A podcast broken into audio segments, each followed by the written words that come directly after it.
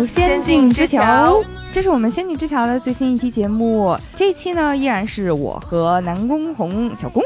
Hello，非常开心能跟大家分享这部电影，因为，呃，这是一部我已经期待了很久，然后一直在等它上映的这一天，就是《Barbie》。Barbie in the Barbie world，是这这首经典的歌曲在这个电影里也出现过了。但是先跟大家简单介绍一下这个电影的情况啊，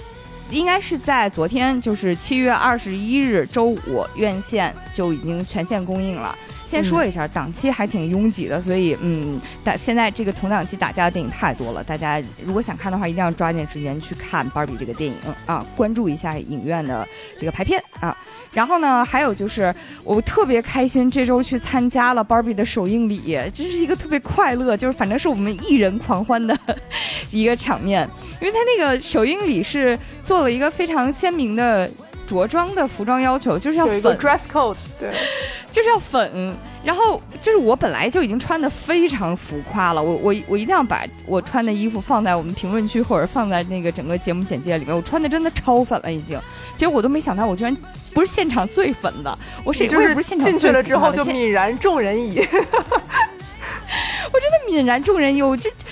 这大夏天的，然后每天三十多度的北京，有人穿着粉色皮草来了。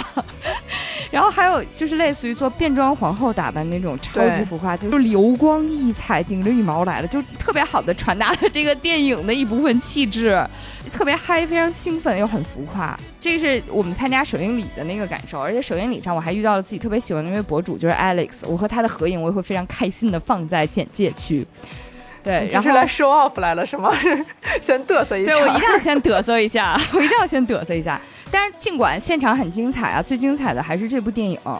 我其实一直都知道这个电影一定会很妙的，啊，就是有这么一个预判，这个原因一会儿跟大家分享。但是我没想到的是，这个电影它真的就是它呈现出来的效果，确实如我所想象的那样，又华丽，然后又精彩。又浮夸，然后又非常的快乐，但是呢，在做到了这么多要求的同时，他还能保持他的思想性，嗯，保持这个主创团队一贯的风格。我觉得这一点让我觉得特别惊喜的。哎，咋说呢？不是我拉踩，但是就是迪士尼真人童话做了这么多年没做到的事情，终于让芭比和华纳做到了，就很开心。哎呀，班尼的这个基因不一样了。然后当走进那首映礼，基本上就是那种脑袋上有一个灯球，然后一顿闪烁，然后到处满眼都是粉色的那个时候，然后我觉得哦，这果然是一个芭比的世界，对，然后就开始很期待这个电影究竟能给出一个什么样比这个开场里呈现出来的气氛还要狂野的一个内容嘛，就开始充满了好奇，然后整个人变成就怎么说来着，为爱作义，就我那个哀人的性格突然就开始有点开放起来了。对，昨天看完电影，你有什么感觉？我不是刚才跟你吐槽吗？我说我经历了昨天到现在一天的沉淀，我总结出来一种就是感受汇聚在于此，就是我好像长脑袋了，但是我笑出去了，就是这种感受。对，因为这个电影里面其实它有很多就是作者想表达的部分，然后他用一种特别轻盈的手法和各种，嗯，你也不能说阴阳怪气了，和各种就是又滑稽然后又快乐的方式去把它作为喜剧桥段呈现出来，所以整体呢，哎，真是让人长脑子，然后但是又让人很开心、很快乐的一个电影。它很多的那种片段都是有多重含义的那种语义在里面。就你说那句话的时候，我感觉到他同时在褒奖你，同时也在损你，就是然后 同时这句话又很很有趣，就或者是他在自己夸自己的时候，你觉得他自己也在损自己，就是那种损人不利己的那种，就全程我作为这种旁观者看的真的是非常的快乐，对。我看完有一感觉，就是它是一个真的非常标准的，然后工业化上方面做的特别特别完善、完成度很高的一个娱乐电影。就是它能把画面、然后声音以及它整体要表达的东西融合的非常好。我觉得这一点至少在这个现在的娱乐市场上面来讲，还是只只能说就确实是，嗯，工业化程度更高，然后更加成熟的一个一个生产方式能生产出来的电影。之前我第一次接触这个电影的宣发的时候，有一个片段让我很震惊，就是他这个导演和他的整个制作团队在分享说，我们是整个非常专业的工业化团队。就是在这个电影里面的芭比粉，我们开发了有多少多少种。说这个粉是偏白色的粉，那个粉是偏粉色的粉。就是我们这个粉色全都是用工业化，我们基本上找遍了全球是所有的粉色。在那段时间里，头说粉色的燃料好像都已经涨价值了，因为这个剧组在采购。对对，这也是他们前期宣传的一个点。对工业化下大大工业的一个任性的去为一个作品去定制的这样的一个特色，所以你就会把发现这种专业和这种浮夸。的那种拧在一起的这种劲儿，从颜色上就开始展现出来了。就是在这儿也跟大家简单概述一下这个电影的内容，应该不涉及剧透啊。就是因为，嗯，这是一个非常快乐的童话片，所以就是芭比生活在自己的芭比小镇，然后快乐的过着某一天。有一天，他突然陷入了存在主义危机，开始思考，无论是忧愁，然后还是死亡这种严肃的命题。然后呢，为了克服他现在遭遇的这个存在主义危机，他被迫进入了人类社会。啊，去经历一些大冒险啊，概括的非常的，就是概括了。然后又因为他在人类社会遇到的这些大冒险，在转眼间呢，他自己的芭比小镇也受到了人类社会的一些侵蚀和影响。他为了捍卫自己的芭比小镇，展开了一场斗争，大概是这么一个情节。我觉得这个概括到这个程度，应该不影响大家观影吧？就因为还是非常期待大家能去看电影院看的。就是这个电影的一个结构非常简单。但它好看就好看在这个简单的结构上，所有人的表演和细节，太容易让人陷入这种琢磨这个劲儿了。就是它如果再复杂一点，我估计我就真的跟不上了。嗯，我为什么在看这个电影之前其实特别期待呢？是因为这个电影它它配方真的非常诡异，就是一看成分你就觉得主创是来搞事儿的。为啥呢？就是。芭比呢？这个题材和主创团队本身其实气质上是有很大冲突的，因为芭比本身，我的感觉啊，它是商业社会，其实能卖给女孩子的那种非常高度提纯的完美的关于完美的幻想，因为芭比她是一个完美的金发碧眼、白皮的纤细的漂亮的女孩儿。然后呢，他有自己的漂亮的大大房子，有自己的车，然后有自己不同的职业装，有不同的名牌服装。他是这种有华服、有香水、有钻石、有花束，他有一个非常完美的生活图景。玩家跟他互动的这个方式，其实就是去装点他，去完美他。就是用一个以前过时的这个词儿说，就是他一定是坐在这种名牌的这个宝马车上哭的那种玩偶，是吧？嗯，他坐在名牌的车里面是也是笑的，就是他是一个完关于完美、关于快乐的幻想，他他不存在那种负面情绪在在大家的认知里，对对，就是经过商业社会打磨的女孩的幻想最快乐的那一部分，也是因为这个原因，其实 Barbie 这个品牌在进入二十一世纪，其实它就经历了自己的品牌危机。嗯，然后主创团队又是，就是包括导演格雷塔，然后以及主演马格特罗比啊，他们两个是什么样的女性创作人呢？他们底底色特别鲜明。格雷塔导演的电影，其实之前我们介绍过，有包括有小妇人，然后还有一部博德小姐，她呢同时也是呃奥斯卡历史上第五位得到最佳导演提名的女导演。她自己的那个创作底色非常非常的鲜明，就是讲女孩的生活啊。尽管其实这两个电影，如果你看起来的话，之前那两个电影啊，你会发现并不凄惨。就是怎怎么说呢？因为她在做自己女性表达了，同时调性很轻盈，嗯，然后呢，同时聊的那些东西很积极、很快乐、很轻盈，这是她的风格。然后同时呢，她自己的表达又在里面很鲜明，啊，这是这个导演。然后马格特罗比就更神奇了，她是大家第一反应其实是小丑女嘛，对吧？就是一个非常疯、非常美。哈利奎非常有杀伤力，然后同时也很就是她很性感、很鲜明、很有杀伤力的一个女演员。啊，就是因为你看这个表象是这样，但其实他底色比哈利奎因还要疯。他是个澳大利亚人嘛，然后他应该在很小的时候，他父母就离婚了。他父母离婚之后，他跟他妈一起成长，然后在这个过程当中，应该曾经也是吃过苦吧？这就是粗略概括的话，他是吃过苦的。后来他有一天看电视的时候，发现我靠，这电视上这这演的不行啊，这还不如我呢，那我上去演去吧。所以他又走到了，对我行我上了，然后他就去到处找机会。但是在这个过程当中，因为他确实，咱说实话，马格特罗比就是非常美啊，她是芭比本比，她的外形条件是符合这个条，是有这个条件的，嗯，所以他有一天终于得到了一个机会去试镜他的就是出道作，也是现在可能很多人对他的印象，金发性感尤物。当时那个电影是。华尔街之狼》啊，他要和小李子搭戏试镜。对，大的女朋友，嗯，对对对，他在那电影里的里面有一幕，你有可能没看过这个电影，但是你很有可能看过那张剧照，就是他穿着非常性感的一部就是超短裹身裙，然后他坐在地上抬起一条腿，然后穿着高跟鞋，高跟鞋就踩在小李子的脸上啊，小李子当时应该真是手脚并用的往向他爬，就是那个。哇，真的是天选女 S，就非常美艳，非常性感。就是她当时是这个角色，而她是怎么拿到这个角色的呢？是因为当时她在现试镜现场的时候，就大概小李子给留了一个气口，就说 OK，你现在可以吻我了，嗯。然后当时他就琢磨了，我现在有三十秒的时间，我怎么才能让他一定能记住我？所以他反手甩了小李子一耳光。哇！然后当时现场就就对，当时现场就疯了，然后就觉得，就虽然不知道小李子他们的具体的心理感受，但是我觉得他应该想的就是太得劲儿了，要的就是这个气势。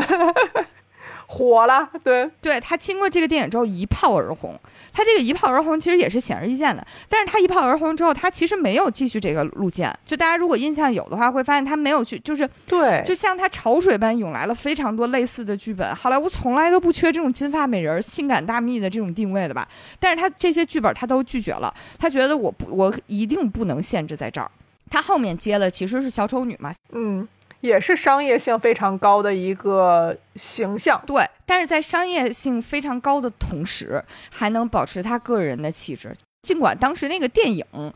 自杀小队没有取得非常好的口碑，但是大家都觉得她是天选小丑女，啊，就她真的能把自己的个人气质和这个角色气质做一个非常完美的加成，就互相成就吧。这一点我觉得也特别好。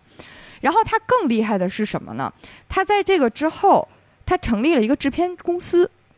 啊，他直接做了一个制片公司，叫幸运男人，应该叫 Lucky Chap 吧，大概是这样。对，取自于卓别林的一个电影，而且他对于自己的这个制片工作室的定位巨清晰。他当时就说：“我的制片工作室就是要讲女孩的故事，我就是要讲女人的故事。”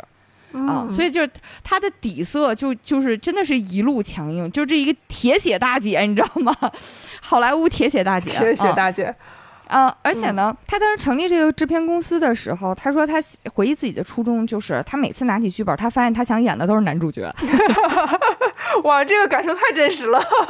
对，然后他特别不爽。其实女演员遇到的这个情况，我觉得古今中外好像很多就是真的有成就的女演员都遇到过。就是你你你，我不知道你有没有印象，前几年的 First 青年电影节上。当时海清、梁静啊，对，海清拉着梁静，然后还有另外他们对几个女演员上台，然后当时她看起来是完全没打草稿的，然后上台之后又慌乱，但是又真诚的讲说我们要没戏拍了，希望台下的这些青年导演给我个机会。他当时话说的特直接，然后甚至话说的有点就是不能说自自黑吧，就是他是用一种很诙谐的方式说的。他说我这就是再不出来拍戏，我就只能逛街买东西了。我就想拍戏，嗯，其实全球的女演员都在遇到这个问题，然后所以马克特罗比当时给的这个方案就是，那我就成立一个自己的制片公司啊，让我去演。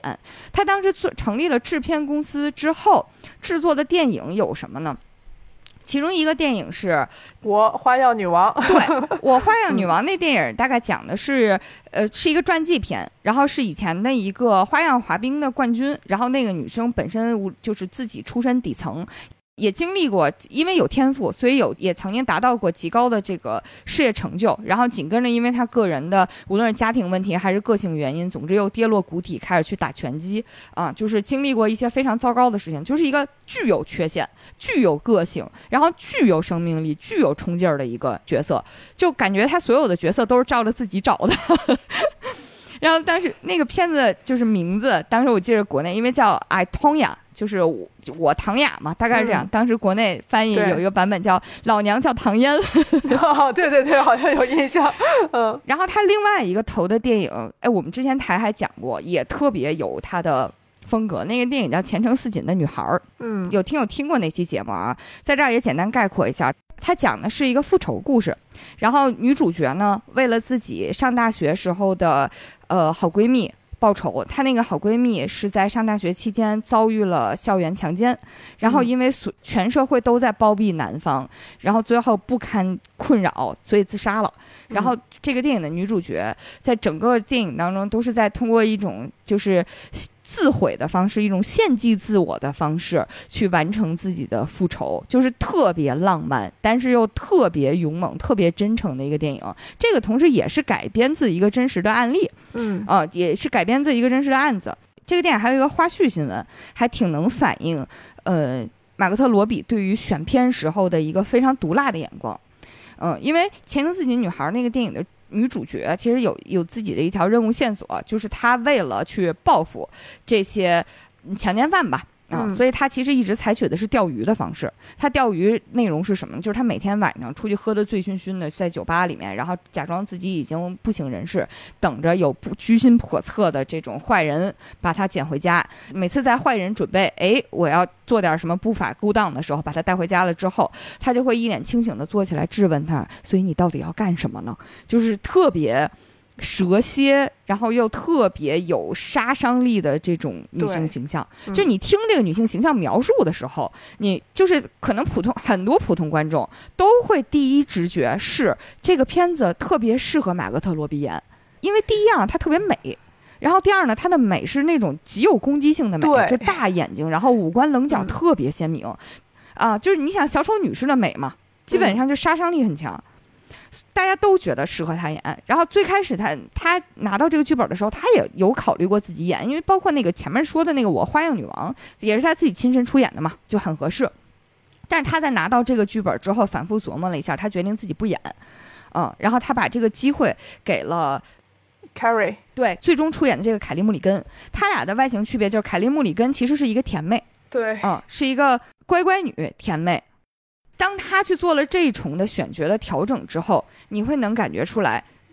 真正赋予了那个女主角一些特别悲剧和悲壮的感觉。就是她原本是一个超乖巧的那种常春藤女孩，拥有自己无限美好的人生，她是个医学院的学生，之前，嗯对对对，她原本应该是这样一个剧本，然后与世界为善的这种角色，然后是世界逼着她变成了一个自毁型的一个复仇女神。就是当换了做了这个选角调整之后，我觉得这个电影它整个那个深度都拔高了，它不是一个以爽、以复仇、以报复或者杀伤力为目的的一个电影，嗯，它是一个展现牺牲。所以我每次想到他作为制片人做的这些决策的时候，我都会觉得他真的是眼光很毒辣。他就是在至少在娱乐内容从事这一方面，他是很有天赋，然后也很有决断力的一个女人。嗯，就是你从这几个例子去分析他的时候，首先他自己本身是一个非常就是眼光刁钻的，然后对于女性的复杂性非常痴迷的一个制片人的角色。然后作为演员，他本身的长相非常的火辣且具有攻击性，但是做当演员和制片这个角就是身份冲突的时候，你会发现他会为整个作品的调性去考虑，去试去想说这个角色的这种攻击性是和自己加成起来是不是有相符的。如果这种复杂性能通过柔柔化的方式去让它变得更深厚，那他其实就不会选择这样的角色。但如果这个角色跟他的这种尖锐性产生了一定的一个戏剧张力，他就会去争取这样的角色。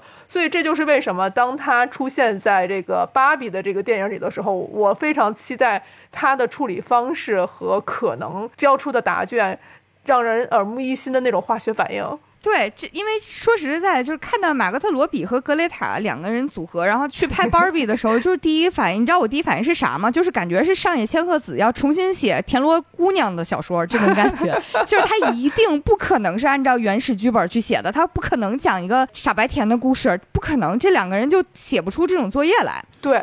但是你说他如果按照自己的那种创作者的尖锐底色来拍，也不太可能。为啥？因为这个片子本身是美泰影业投资的，美泰影业就是芭比的版权是属于美泰这个玩具公司的。然后这个公司呢，近些年也是有战略性的调整，希望能够通过这种 IP 的方式，能够让自己的这些产品更加有影响力。他要多元化，他对对对，毕竟大家都在尝试各种的内容宇宙，然后去给整个自己的 IP 增加深度，这很正常。但是美泰影业如果参与过来的话，它一定是带着命题作业来的，你们一定不能伤害芭比的这个形象。但是你也不可能假装芭比这个形象在现代社会当中没有经受过挑战，嗯，就是你不能粉饰太平。然后也这两个作者呢，又是带有尖锐性的，他怎么完成好这个作业？我我超级期待。就一方面是从影迷的角度，另一方面呢，作为一个广告人，作为一个品牌营销人，我就觉得他他们拿到了一个需求是，我要做品牌换新了。你现在给我重新讲一个故事，让大家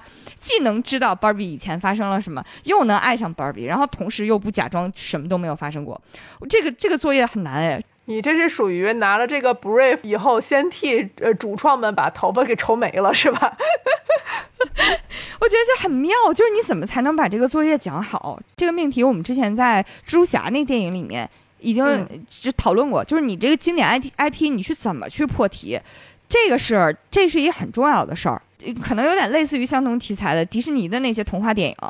他们。的解法是我不解，我就照着本重拍，我就照着动画片百分百重拍，分镜我都不带换一下的。然后交出来呢，就是也不是不能看啊，但就是但就是看着也没什么劲，就感觉很糊弄事儿的，就就就拍过去了，甚至毁了我的童年。对，甚至捎带手毁一毁童年。然后他们也有做突破，但是他突破点可能就是也就是类似于比如说。在阿拉丁里面，可能是他有一些内容形式上的突破，因为是盖里奇导演的嘛，所以给那个电影增加了一些非常疯批的气质，然后再加上威尔史密斯精彩的演绎，可能会让观影体验变好。但是他故事内核没有变化啊，依然是阿拉丁的冒险。然后哦对，是的，然后他把茉莉公主稍微调了一下，茉莉公主变成了一个有自己野心的。配角公主啊，依然是个配角公主，尽管她稍微有一点点野心。就她还是在一个这种调音台上，只是把她的这个不同的推子上下调整了一下。对，所以到 Barbie 这儿的时候，她真的是做了一个还挺突破性的调整。然后另一个很妙的点是，嗯，这个电影的另外一个主角是 Ken，啊，但是 Ken 的这个角色吧，在至少在前期曝光的时候，你怎么看怎么觉得好奇怪呀，是一个非常浮夸的老嫂子。就给我一种抖音上的秀才的感觉，就是好莱坞秀才。然后呢，就是其实刚开始选角出来的时候，大家是有争议的，因为大家有可能普通观众他抱有的幻想是，OK，你要拍一个迪士尼式的真人的童话，那在这个基础之上，你至少应该像某些迪士尼电影真人童话一样，给我一个相对比较贴脸的选角。虽然迪士尼后来连脸都不贴了吧，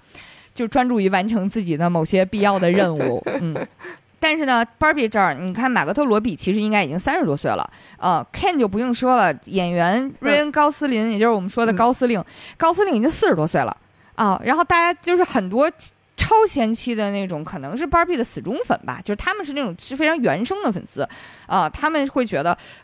你这个选角太老了，毁童年，我不看。就是有有些人是这种想法。对 Ken 的投射，大家都觉得应该是那种就是完美的阳光大男孩，是吧？对，就是你不是那个高司令，你起码应该是 Clark Kent，是吧？这种就是就是摘掉眼镜的 Clark Kent，就是他是那种就是身材巨好，然后一种充满着海滩海浪的气质的这样的一个玩偶。所以当时出现那个 Rain Gosling，我就觉得这是八竿子打不着的一个一个人，这个闷骚文艺男，他我觉得他已经不是闷骚了，他骚的好明显，就是骚的我无法是无所适从。就是前期这个物料报的也是别有用心，我跟你讲，他们第一波物料就高司令的那个定妆照出来油到不行，就这个是我觉得这个单肯定是主创有意的，就真油到就是反光的程度。对我当时看到那个照片的时候，我说哎好奇怪，哎再看一眼是这个状态，对，一定要再看一眼，太迷惑了。对，就他虽然是童星出道吧，然后说他，我记得是是以这个舞蹈片童星出道，是米老鼠俱乐部的时候出来的，然后就是因为他有多动症，好像是以一个舞蹈演员叫童星出道。然后上一次我们看到他，我对他最深的印象应该是在一七年的时候看《的《银翼杀手二零四九》，就是那种沉默不善表达的 K，然后特别悲壮的一个故事，特别悲哀。然后再往上走，就是跟阿姆斯通的那个。大家天天的开心的这个，然后又又悲伤的《爱乐之城》，就里面特别的沉淀，特别的深邃。我怎么都不觉得这任何他的代表作品能跟 Ken 能跟芭比 这种大亮色、这种就是多巴胺的颜色能拉在一起。你要知道，你把他以前的那个电影拉出来，没有一个颜色是亮色的。是的，他很就是大家都就都会猜测高司令到底为啥自毁形象、自毁长城来演这钱是怎么着？钱给的太多了是吗？就会觉得很迷惑。他而且除了就是那种油到反光的物料之外，还有就是他爆过一个他和呃前前期的剧照里面还有一个是他和 Barbie 就是类似于被警察抓了。然后 Barbie 是举着自己那个姓名牌，很惶恐的对着警局，就是拍张照片。然后 Ken 就是类似于撅着屁股亮了个相，然后摆了一个就是璀璨的笑容啊，然后很娇俏、很娇俏的拍了一张，就是大家都都觉得很迷惑，就这个电影的画风到底是啥？感觉高高司令疯了，整个创作组估计也疯了的那种，对，气氛就迎面而来。对，嗯，从某种层面上来讲，从剧照也能看出来，就是主创团队一定不是为了拍俊男靓女海滩恋爱，一定不是为了服务于这个目的的啊。扑面而来的调侃已经很鲜明了，就是他特别像他当时调侃气质，其实还挺像那个，呃，《玩具总动员》。哎，是的，就从海从《玩具总动员》第三部里面，其实也有这个桥段，当时也是那个电影里面就重点吐槽过 Ken。作为一个男的，热爱自己的服装收藏，然后 Barbie 去征服他、去策反他的方式，就是我求求你了，你能不能带我走？然后呢，你给我向我展示一下你那些服装珍藏吧，只有我懂你，其他人都不懂你。然后就是带着那个闪耀的灯球，然后 Barbie 就是去看了这个。Ken 视为珍宝的服装珍藏的这个服装，然后 Ken 就一身一身的给他换，换完之后一身一身的还做自己人亮相，同样也是骚到不行啦。然后那个电影里面也是给了 Ken 一个特别毒辣的吐槽，就是你根本不是玩具，你就是个玩具配件儿，就是。这个点其实一直以来是相当于是有点类似于贯穿流行文化里面的点，其实因为不光是 Barbie 一个电影里面在讲，就是玩具总动员也在讲，所以在这个电影里面关于 Ken 的呈现也超级精彩。它是带着这个预设，带着这个文化语境来的，从完完成度上来讲，我觉得还继承的蛮好。嗯，它算是这个电影里的一个一体两面，就是。他俩基本上这化学反应就跟阴阳太极一样，其实不断的在这个周转，产生了这种不同的世界里面的变化，拉扯特别有趣。有趣，就是在这个简单的结构里，你就看他俩认真的思考以及认真的发骚，这个状态真的是非常有趣。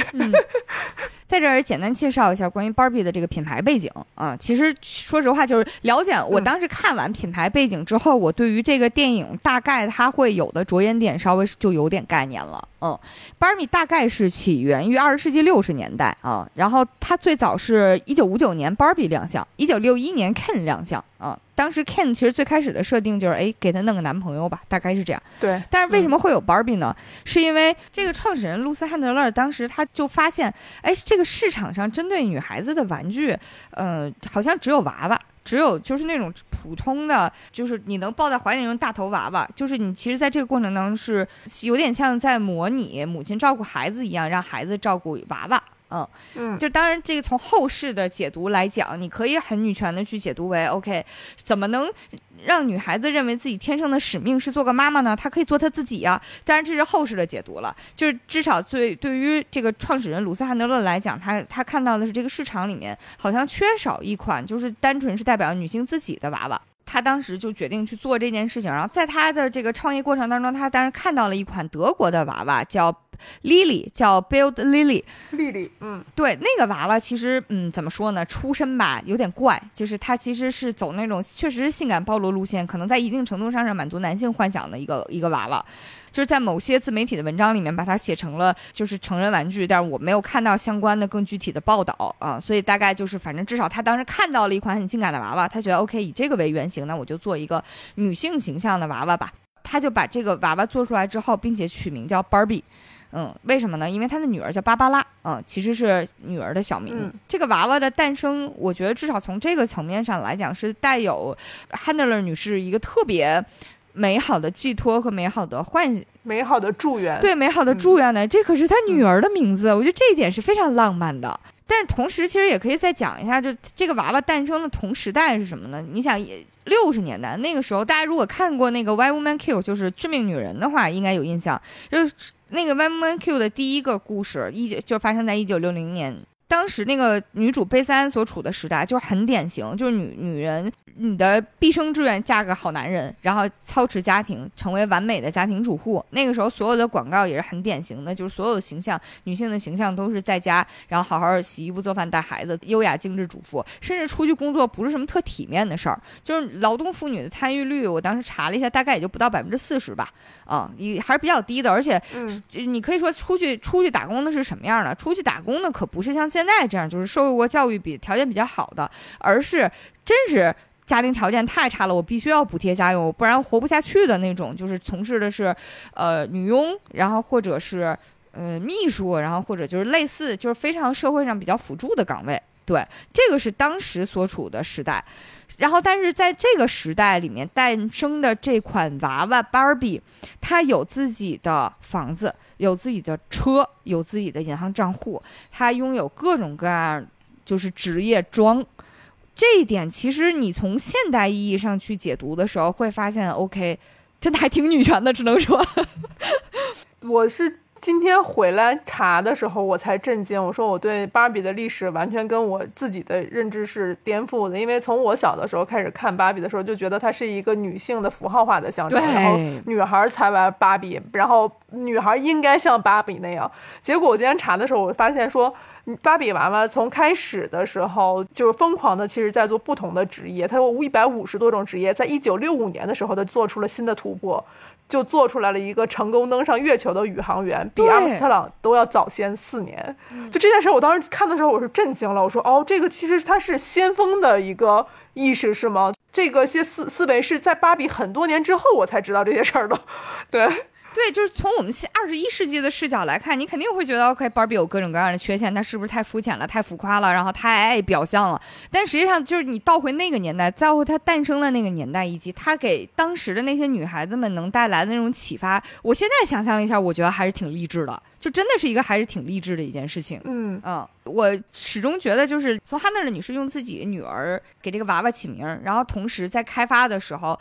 给她设置了这么多职业装的这个角度讲，我觉得是确实是带着她对于女儿、对于下一代女孩子的美好的这个心愿的。当然，恰到好处的是，这个心愿同时也是一个特别嗯完美的一个商业策略，至少对于当时来讲，为什么呢？因为芭比其实一直以来它的销售方式都是我以一个很便宜的价格卖给你一个娃娃。但是我靠什么挣钱呢？我卖他的周边配件。就是我卖这个附加价值，对，就是搁现在游戏电子游戏的理论，就是卖你皮肤呀，游戏免费，皮肤收费呀，然后各种各样的限量皮肤，然后各种各样的限量款式、限量的什么品牌联名的服装，然后那个家具、玩具屋这些都能挣钱。它的愿景和它的商业模式都很完美匹配，就这一点呢，从商业领域上来讲，也是一个非常非常成功的事情。当然，后来美泰就逐渐，嗯，也也有一些不是特别。啊，就是它一方面呢，就是美泰可能在这个轰轰烈烈挣钱的路上吧，也遭遇了一些自己的阻碍啊。其实逐渐开始产生的这些争议呢，嗯，挺奇妙的。比如说美国的妇女组织啊，会批评他，哎，你这个曲线对于人类来讲是很难的，因为芭比是很典型的金发碧眼、丰乳肥臀，然后超细的腰，另外以及无法想象的就是高自带高跟鞋的脚，对。对，拥有过芭比娃娃的人可能会知道，就是芭比娃娃它自己的那个脚的那个形状是天生就是适配高跟鞋的，就是天生是踮着脚尖儿的，它是没有脚踝的，它的那个角度只能穿高跟鞋。这个点其实，在电影里面也特别微妙的呈现了。我觉得，甚至，嗯，是格雷塔他们当时有意识的去把它作为一个标志性符号化，然后就是特别典型的一个属于芭比的印记，然后也是属于芭比改变的印记的一个。就是呈现出来的点，大家如果看预告片的话，应该有注意到，就是给他的脚大特写，穿着非常漂亮的那个毛茸茸的高跟拖鞋。你说普通女的谁在家穿高跟鞋呀？但是芭比就可以，芭比脱下了自己的那个漂亮的高跟鞋，然后真正她是她走到地上的时候，她同样也是悬空着的。踮着脚的那样站在那儿了。看花絮的时候，罗比说这个镜头拍了八遍才过，因为真的挺难的。他是类似于手上其实是撑了类似于双杠那样的，然后同时地面上还有胶，这样才能保证他站得稳。就现实生活中是什么时候才能看到这个东西呢？就是在那个特别高级的那种超模走台的时候，说，哎，他的那个高跟鞋掉了，然后超模踮着脚尖轻盈的往前走，只能在那个时候看到这个场面。那是一个就是模特需要非常高强度的训练的时候才能驾驭高跟鞋这个奇特的，就是这个产品。只有现实生活中只有这样的一个场景能看到那个画面，但是在芭比的世界，这是每天的日常。嗯。特别妙，就是我觉得那一个镜头真的抓到了就是玩具世界的精髓啊，然后也抓住了普通观众对于芭比可能有的一个特别 鲜明又诡异的印象。因为我自己就有印象，就是你给芭比如果要是换装换鞋的时候，你就会发现哇塞，因为我当时的困扰是在于芭比脱了鞋她站不住，因为谁能踮着脚尖站住呢？对啊，所以就是这个印象就真的很鲜明，我这个点抓的太妙了。但是呢，也是同样。芭比的身上的这种类似的设计，也就是导致了对于她这种攻击，就是你给玩这个玩具的女孩子们留下了一些非常不切实际的对于女性身材应该什么样的过度完美化的印象，所以他们在成长的过程当中会通过这个玩具折射自己，会有自卑，然后会有身材焦虑。这一点呢，其实倒也不是胡说八道，因为确实有呃研究是证明，比如说。嗯，我查到的啊，是零六年发表自《发展心理学》的一篇文章指出来，就是与接触其他玩偶相比，接触 Barbie 的女孩子更容易产生身材焦虑。嗯，焦虑，这怎么说呢？这个点确实也有道理吧，至少也是。然后呢，他在遭遇了这个妇女组织批评的同时，呃，某些极端保守的宗教国家也禁售。禁售它的原因呢，是觉得 Barbie 过于暴露了。就是女性化过过于女性化过于曲线化过于暴露，就是伤风败俗的玩具啊，然后怎么能在我的国家卖呢？于是就禁售了。哎呦，就是我看到这儿的时候就产生一种很微妙的心情。我要是妇女组织，我就得反思一下，我做错了什么，会和 极端保守的宗教主义国家站在一起？我的阵营是不是出现了问题？所以他受到了两个极端的一个夹击，相当于。嗯，虽然极极端保守国家肯定是错的啊，但是我也不是说那些妇女组织是没事找事儿啊，他可能说确实是现实世界有这些争议，这个是一定是电影和品牌需要回应的点。对，就是因你不能粉饰太平，但是这个点在电影里面其实也有提供了他自己的解题思路吧，这个一会儿可以讲剧情的时候再讲。嗯，呃，然后他遭遇另外一个攻击呢，其实就是觉得太肤浅了，太空洞了，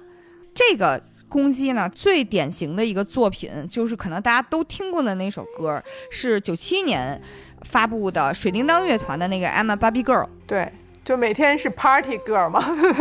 嗯，那个歌曲呢，大家可能就是乍一听的话，觉得 OK 是一个就是狂欢型的那种舞曲嘛，啊，但是呢，那个音乐其实如果你仔细去看它的 MV 或者是去看它的歌词的时候，会知道它讽刺意味极强。是的，里面有一句歌词其实是 I'm a Barbie girl，you can undress me everywhere，啥意思呢？就是你在哪儿都可以把我衣服给脱光。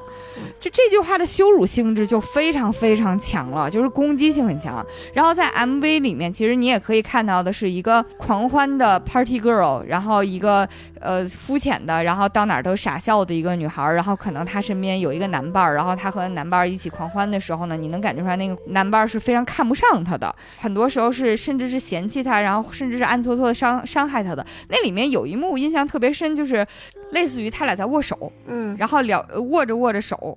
那个男伴儿就一使劲儿。把那个女孩的胳膊就像拽芭比娃娃的胳膊一样，就给她拽断了。嗯，对，这一幕呈现出来就是又诡异又恐怖，就是你能感觉出来这一幕里面是有攻击性的，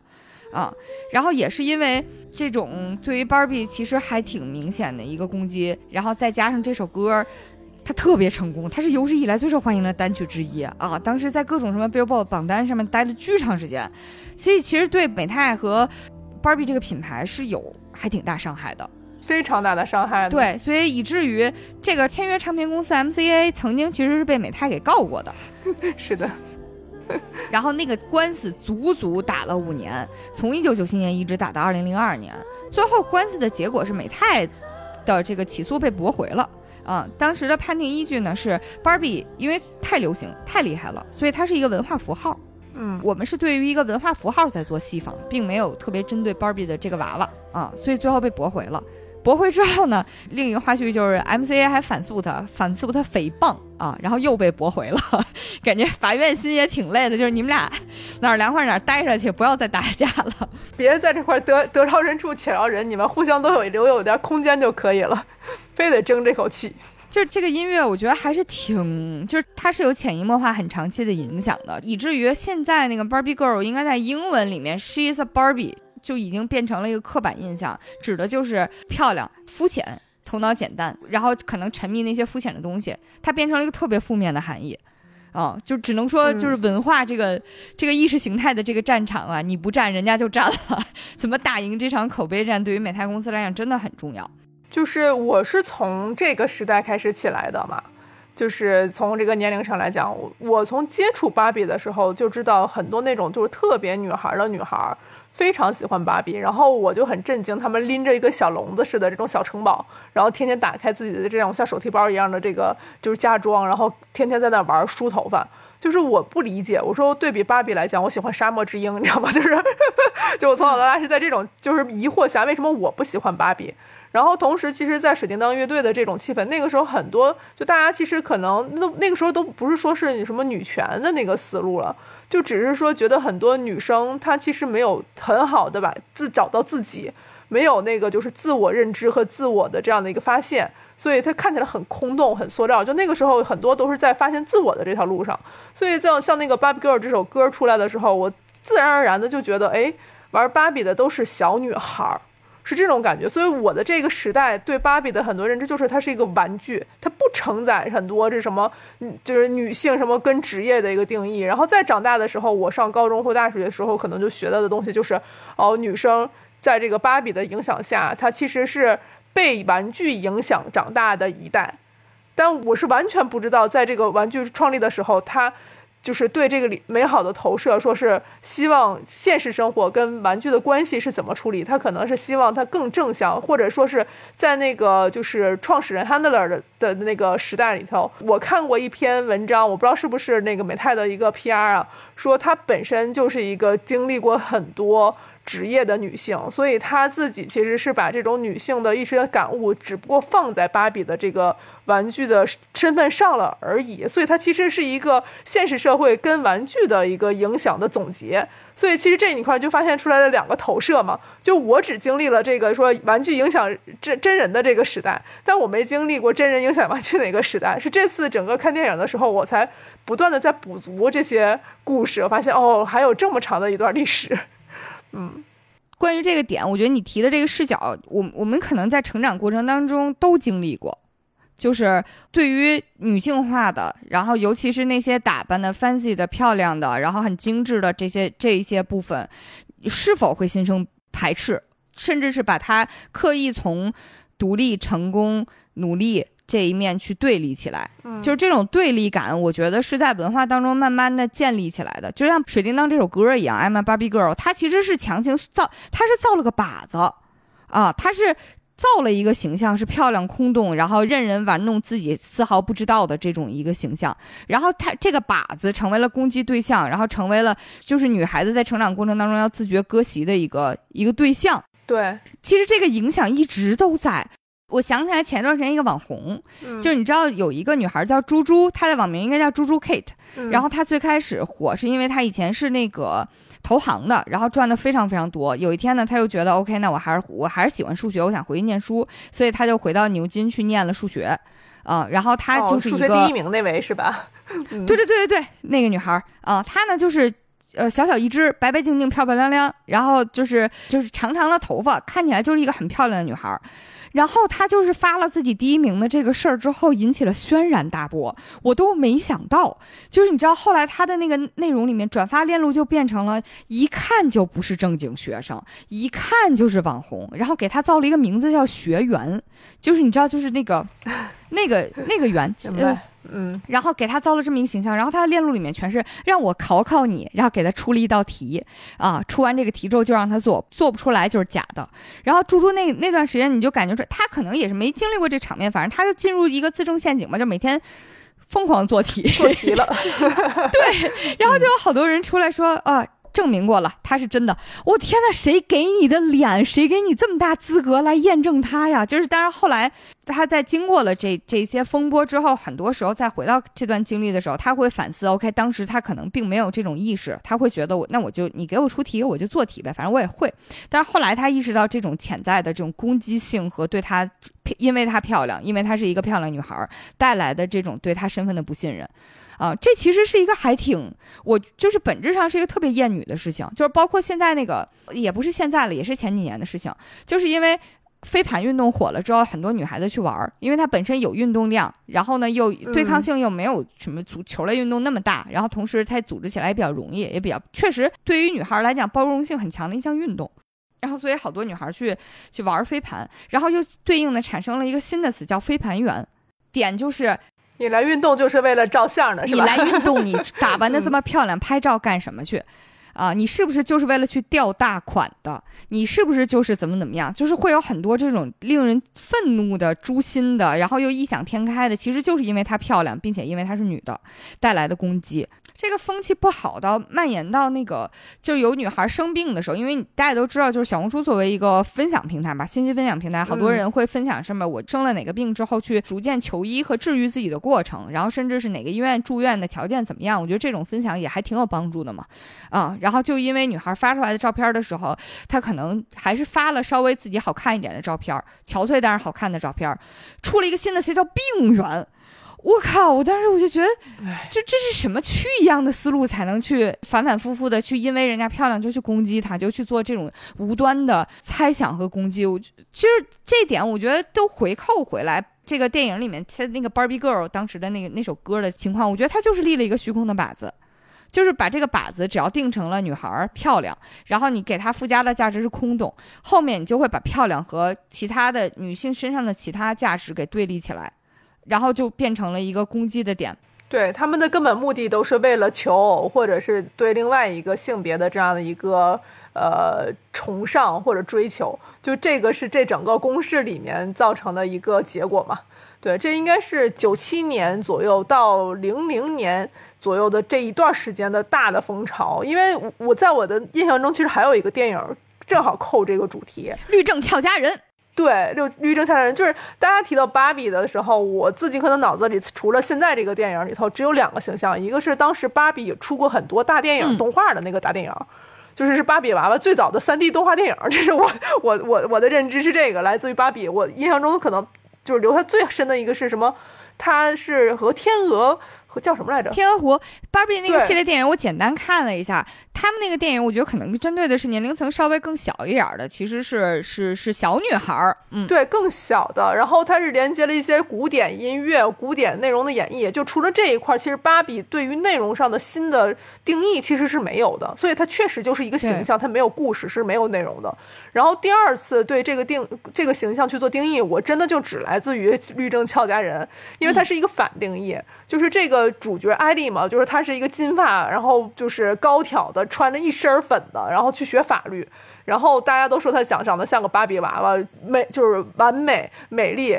同时富贵的出身，出众的外表，最后却却却去了哈佛法学院，就那个时候让我感觉到，哦，其实这样的女性并不是一个符号，也不是空洞，她是有自己的人格，可以去用这个形象去做各种的可能和选择的。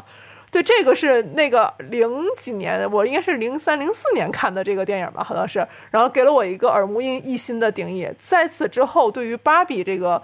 词的定义概念都是说啊，她长得像芭比，那这个有可能是恭维，有可能是说它是空洞，这就是截然不同的两个方向了。其实李提到律政俏佳人，真的，我那天看资料的时候也是让我觉得非常怎么说呢，世界线收束的一个点，因为律政俏佳人那个片子的定义和芭比真的很像，就是反就芭比反定义嘛，啊，然后主演是瑞希威瑟斯彭，他自己也做制片人了，对。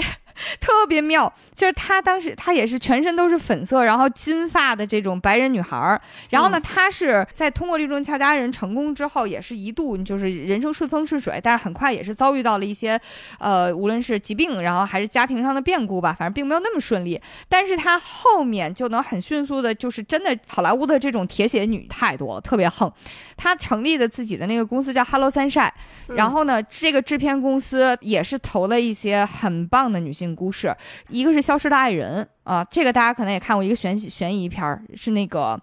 大卫芬奇，对大卫芬奇导的，然后大本演的呃，大大本和那个裴。裴淳华 是吧？对，大卫芬奇、大本、裴淳华这么一个主创阵容演的，也是一个非常成功的电影。然后，而且紧跟着他投拍的第一部电视剧就大获成功，之前横扫艾美奖，是《大小谎言》。然后那个《大小谎言》的题材也很妙，是改编自一个女性作家拍写的女性故事，而且写的是家庭格局内的故事，是那种特别小格局里面玩出大花儿的一个特别好的悬疑电视剧。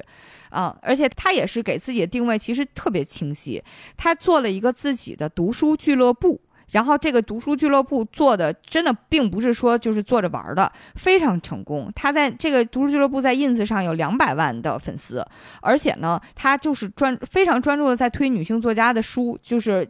更新的频率很稳定，很然后很也是很专业，就他会经常分享书。这一点有的时候让我看到会觉得还挺感动的，就是因为他们这一代好莱坞的女性应该都经历过让自己觉得很痛苦，然后很挣扎，找不到。自己，就毕竟好莱坞之前是 boy club 嘛，很典型的男性俱乐部，更别提刚刚倒台的韦恩斯坦，之前都是霸占了好莱坞这么多年的又虚伪又伪善的这种就是巨头的形象，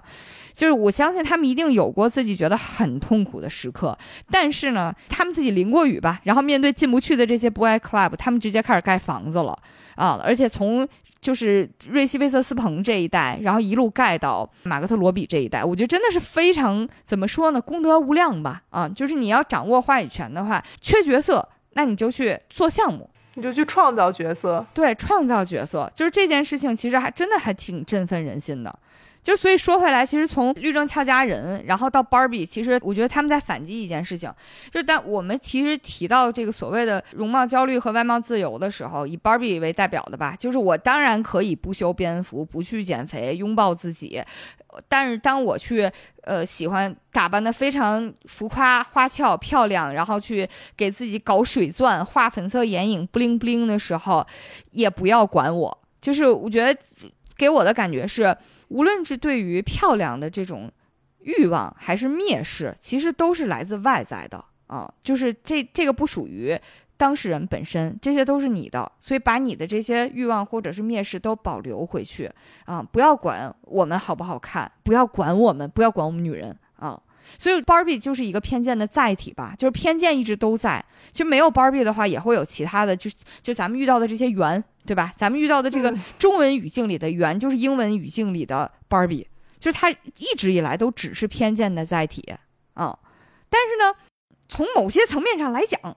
就是 Barbie 能承载这个偏见。从商业领域和内容领域证明的一件事情是，这个 IP 确实缺少自己的故事。对啊。说来说去，他他确实也是缺少自己的故事。因为那天看到一个分析特别有趣，说美泰这个玩具公司，它经历的商业上的挑战，是因为他们芭比的销量其实是在一定程度上下滑的。嗯，然后呢，同样的和就是美泰作为，其实在此前一直都是世界第一的玩具公司，和它形成这种东邪西毒的，其实是孩之宝。孩之宝出什么？可能有些朋友知道是变形金刚，人家全是故事。变形金刚那以前的动画片，现在的电影，电影拍成都拍成啥样了？都，都已经拍的没拍无可拍，口碑都开始崩了，都已经。但是他人家就是有故事，啊。然后那，那 Barbie 就是美泰在这边，他们其实做过一些内容尝试，无论是做自己在 YouTube 上做自己的什么 Vlog 频道，然后还是说做这种低龄化的动画片儿。但是你说你始，它始终其实没有形成一个更好的内容生态，这内容生态建立不不起来，对于现在的这个娱乐环境来讲是很不利的。因为不光是大人，小孩都已经从线下转向线上了，就是他对于内容的需求其实变得更多元、更综合了。那怎样吸引孩子们？而且大人们又追求这种玩具的内涵性。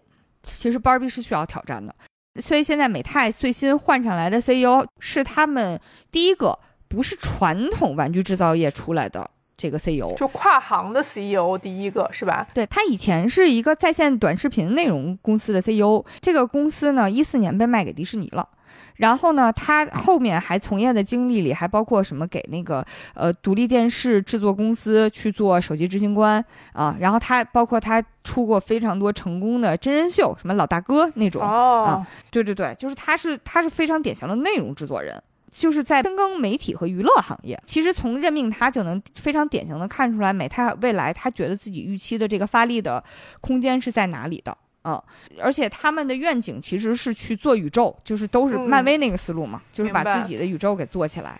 其实这点我可能还还有个地方挺想分享一下的，就是你刚才说的时候，突然我有脑子一下穿起来一一个一个系列 一个话题，就是孩之宝跟芭比的这种最大的区别，一个就是投射，一个就是代入。这种感觉就是，你像男孩玩变形金刚的时候，他很少会觉得我就是大黄蜂，我就是那个擎天柱。但是大家去和芭比去互动的时候，有的可能是他就是我身边的一个好朋友，他就是我自己，就是我在用他演我自己的故事，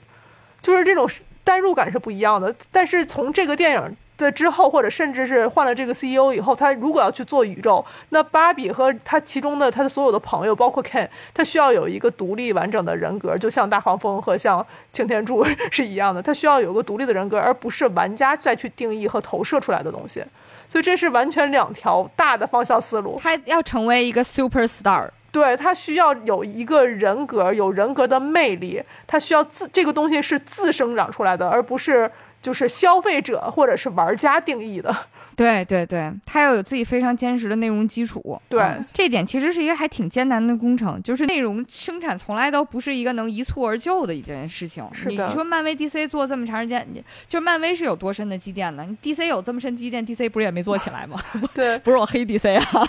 就是因为有的时候我们在行业里头开玩笑说说像 Hello Kitty，说大家是哎 Hello Kitty 有什么故事？但是你不会想说我就是 Hello Kitty，就是它是一个非常独立的个体。但有的时候你说我我们是不是？芭比，我们有时候会想说，哎，我们要是有个这样芭比的那个身份，或者是一个外貌，或者怎么，就是他会会很容易就就投射进去了。对，这个度真的是所有我觉得做玩具行业的一个命门，因为很多就是现在做盲盒啊，或者做形象的人，就是形象跟角角色的区别就在于此。确实，其实也是做功课的时候发现，就是现在的这些嗯玩具公司，他们。在一定程度上，这是一场争夺女孩的战争。嗯，其实之前美泰一直非常成功嘛。嗯，然后呢，孩之宝是从什么时候起更加的，就是取得上了一个新的台阶呢？他出了小马宝莉，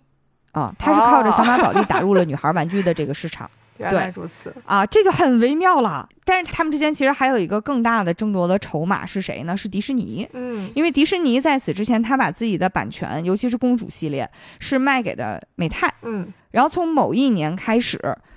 他把这个版权卖给了孩之宝。嗯，确实是这一点对于美泰的打击是非常非常大的。呃，我看到了一个数据，大概是说，就是在这个版权交手之后，美泰。就纯是因为迪士尼公主系列啊，包括 Elsa 啊，Elsa，对美泰损失的这个利润。就五百个 million，五个亿啊，五个亿美金。而且这个 这点还挺微妙的，就是迪士尼为啥说是公公主系列和 Elsa 呢？是因为在迪士尼的这个制片体系里面，公主系列和 Elsa 是独立的。对啊，尽管大家都是公主，但是因为冰雪奇缘系列太挣钱了，所以它没有入公主系列的编制，它是自己的这个冰雪奇缘的厂牌啊。所以 El，但是你说 Elsa 这么挣钱。它和 Barbie 的区别在哪儿？大家不都是白人，金色长发，漂亮，然后细腰，身材很好吗？但是她就是因为有故事支撑，而她有自己的非常鲜明的底色。她是一个女王，她有 Let It Go，对，她有 Let It Go，对。然后她是个女王，她能让人产生对于这个形象，对于这种，对于这个人格特质，她是有有向往的，有追求的。对于家长来讲，你愿意给孩子买 Barbie，还是愿意给孩子买 Elsa？这其实这个命题就还挺鲜明的了，就是我会憧憬 Elsa，但我不会憧憬 Barbie。对，嗯，对于美泰公司来讲，就是大人时代变了，我们需要新的，我们需要新的又白又白又瘦 金发美人了。就这一点其实挺微妙的，就是大家你说受攻击的点没有变过，只不过是背景故事多了一点啊，一下一下情况就不一样了，真的还是挺微妙的。嗯，这就是内容的魅力啊。然后芭比还遭受过的另外一个攻击是什么呢？这个攻击也特别微妙，叫白人中心制。嗯，就是女孩可以做任何事情，只要只要是你是个金发碧眼纤细的白人女孩。哦，在这个点上呢。Barbie 他们这个品牌确实做过各种多元化尝试，比如说它是，嗯，它出过什么世界玩偶这个系列，大概是八一年出的，然后就是出了各种各样的肤色，然后呢，比如他第一个东亚长相的 Barbie 就是在这个系列里面，八一年，但是呢，至少他出的第一款东亚 Barbie，嗯，也很微妙，那个名字叫东方 Barbie，就跟新东方那个东方是同一个东东方。但其实它在这个当代的，至少是现代的这个英语的沟通语境里面，它指的是从西方视角出发的，带有充满了异域幻想的一个，就是它没有特指你任何东亚里的一个国家一个文明，而是和我们西方文明不一样的另一个东方文明。就它是，其实，在某种意义上来讲，它并没有尊重你的文化，但是它只是。提出有这么一个充满我幻想的文化，就有点像是迪士尼的花木兰。你看，他用了中国元素，但是让这个福州的土楼、福建的土楼出现在了花木花木兰他们家，就是非常不尊重你的文化。然后当时那款东方芭比呢，就是那打扮呀，我也看了照片了，就又日本又中国又蒙古的，没法说啊，真的，因为他那个他戴那个蒙古的那个帽子，然后呢，他里面穿的是中国的旗袍，他披了一个。呃，看不出文化的外套，但是外外套上面的花样，那个纹样是基本上属于是日本纹样。这可真是神秘的东方力量，神秘的东方力量，神秘的东方芭比，就非常就是按现在流行的话讲，就是贼文化挪用啊。当然，东方芭比这个形象当然也就停停止销售，然后也停止使用了嘛。他们在多元化尝试里面，后来还出了什么让我特震惊的啊？出了一个唐式芭比，哦，就是是那个。唐氏那种疾病，对，是一个对慈善特别款，对它那个特别款里面是带有典型的唐氏那个疾病的面部特征的，而且同时他给那个娃娃做了一个足部支撑器，就是一般来讲可能患有这个病的人可会会日常使用的佩戴的一个一个装备吧。它那个足部支撑器也是粉色的。虽然现在大家都喜欢疯狂的攻击政治正确啊，但是我觉得这个玩具当时出来的时候，一定也是在很大程度上鼓舞过很多孩子。嗯嗯。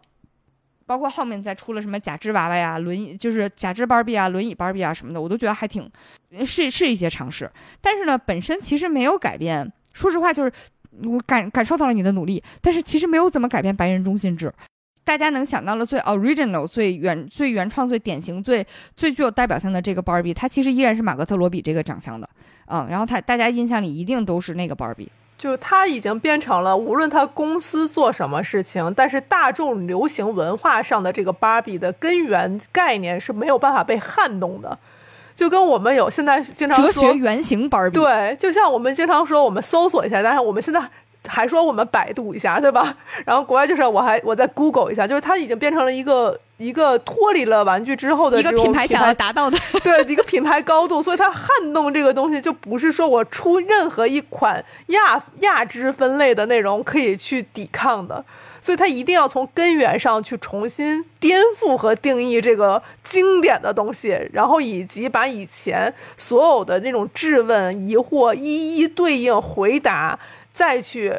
就是重新定义这件事儿，才有可能去做一个更新和迭代。嗯，而且这个尝试很有可能是非常艰巨的。就这个，这其实刚才我们提到的几个，Barbie 作为一个玩具品牌，它遭遇到的这些现实世界世界的挑战，其实也是这个电影里面他们要解决的命题。嗯，那包括它的这种所谓的肤浅美，然后包括它的这个白人中心制。哎，还有一点，其实忘记说了，就是有些攻击啊，是说芭比是一个被性化的一个形象。被什么性化啊？就是被被性化。嗯，对，就是它是带有非常强的性别含义，或者是我我我我不太确定怎么理解这个词，可能就是会去让让赋予了太多的性方面的想象，然后以至于当孩子在接触这个玩具的时候，是否会有一些不好的影响。但是说出这句话，我就会觉得我和那个保守极端保守主义、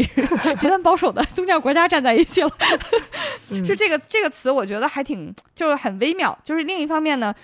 在呃黑袍纠察队里面，我印象里面其实有一有一幕很猥琐了，就是那个可以缩小自己的那个椅椅白蚁，嗯，他应该曾经表演过他和芭比的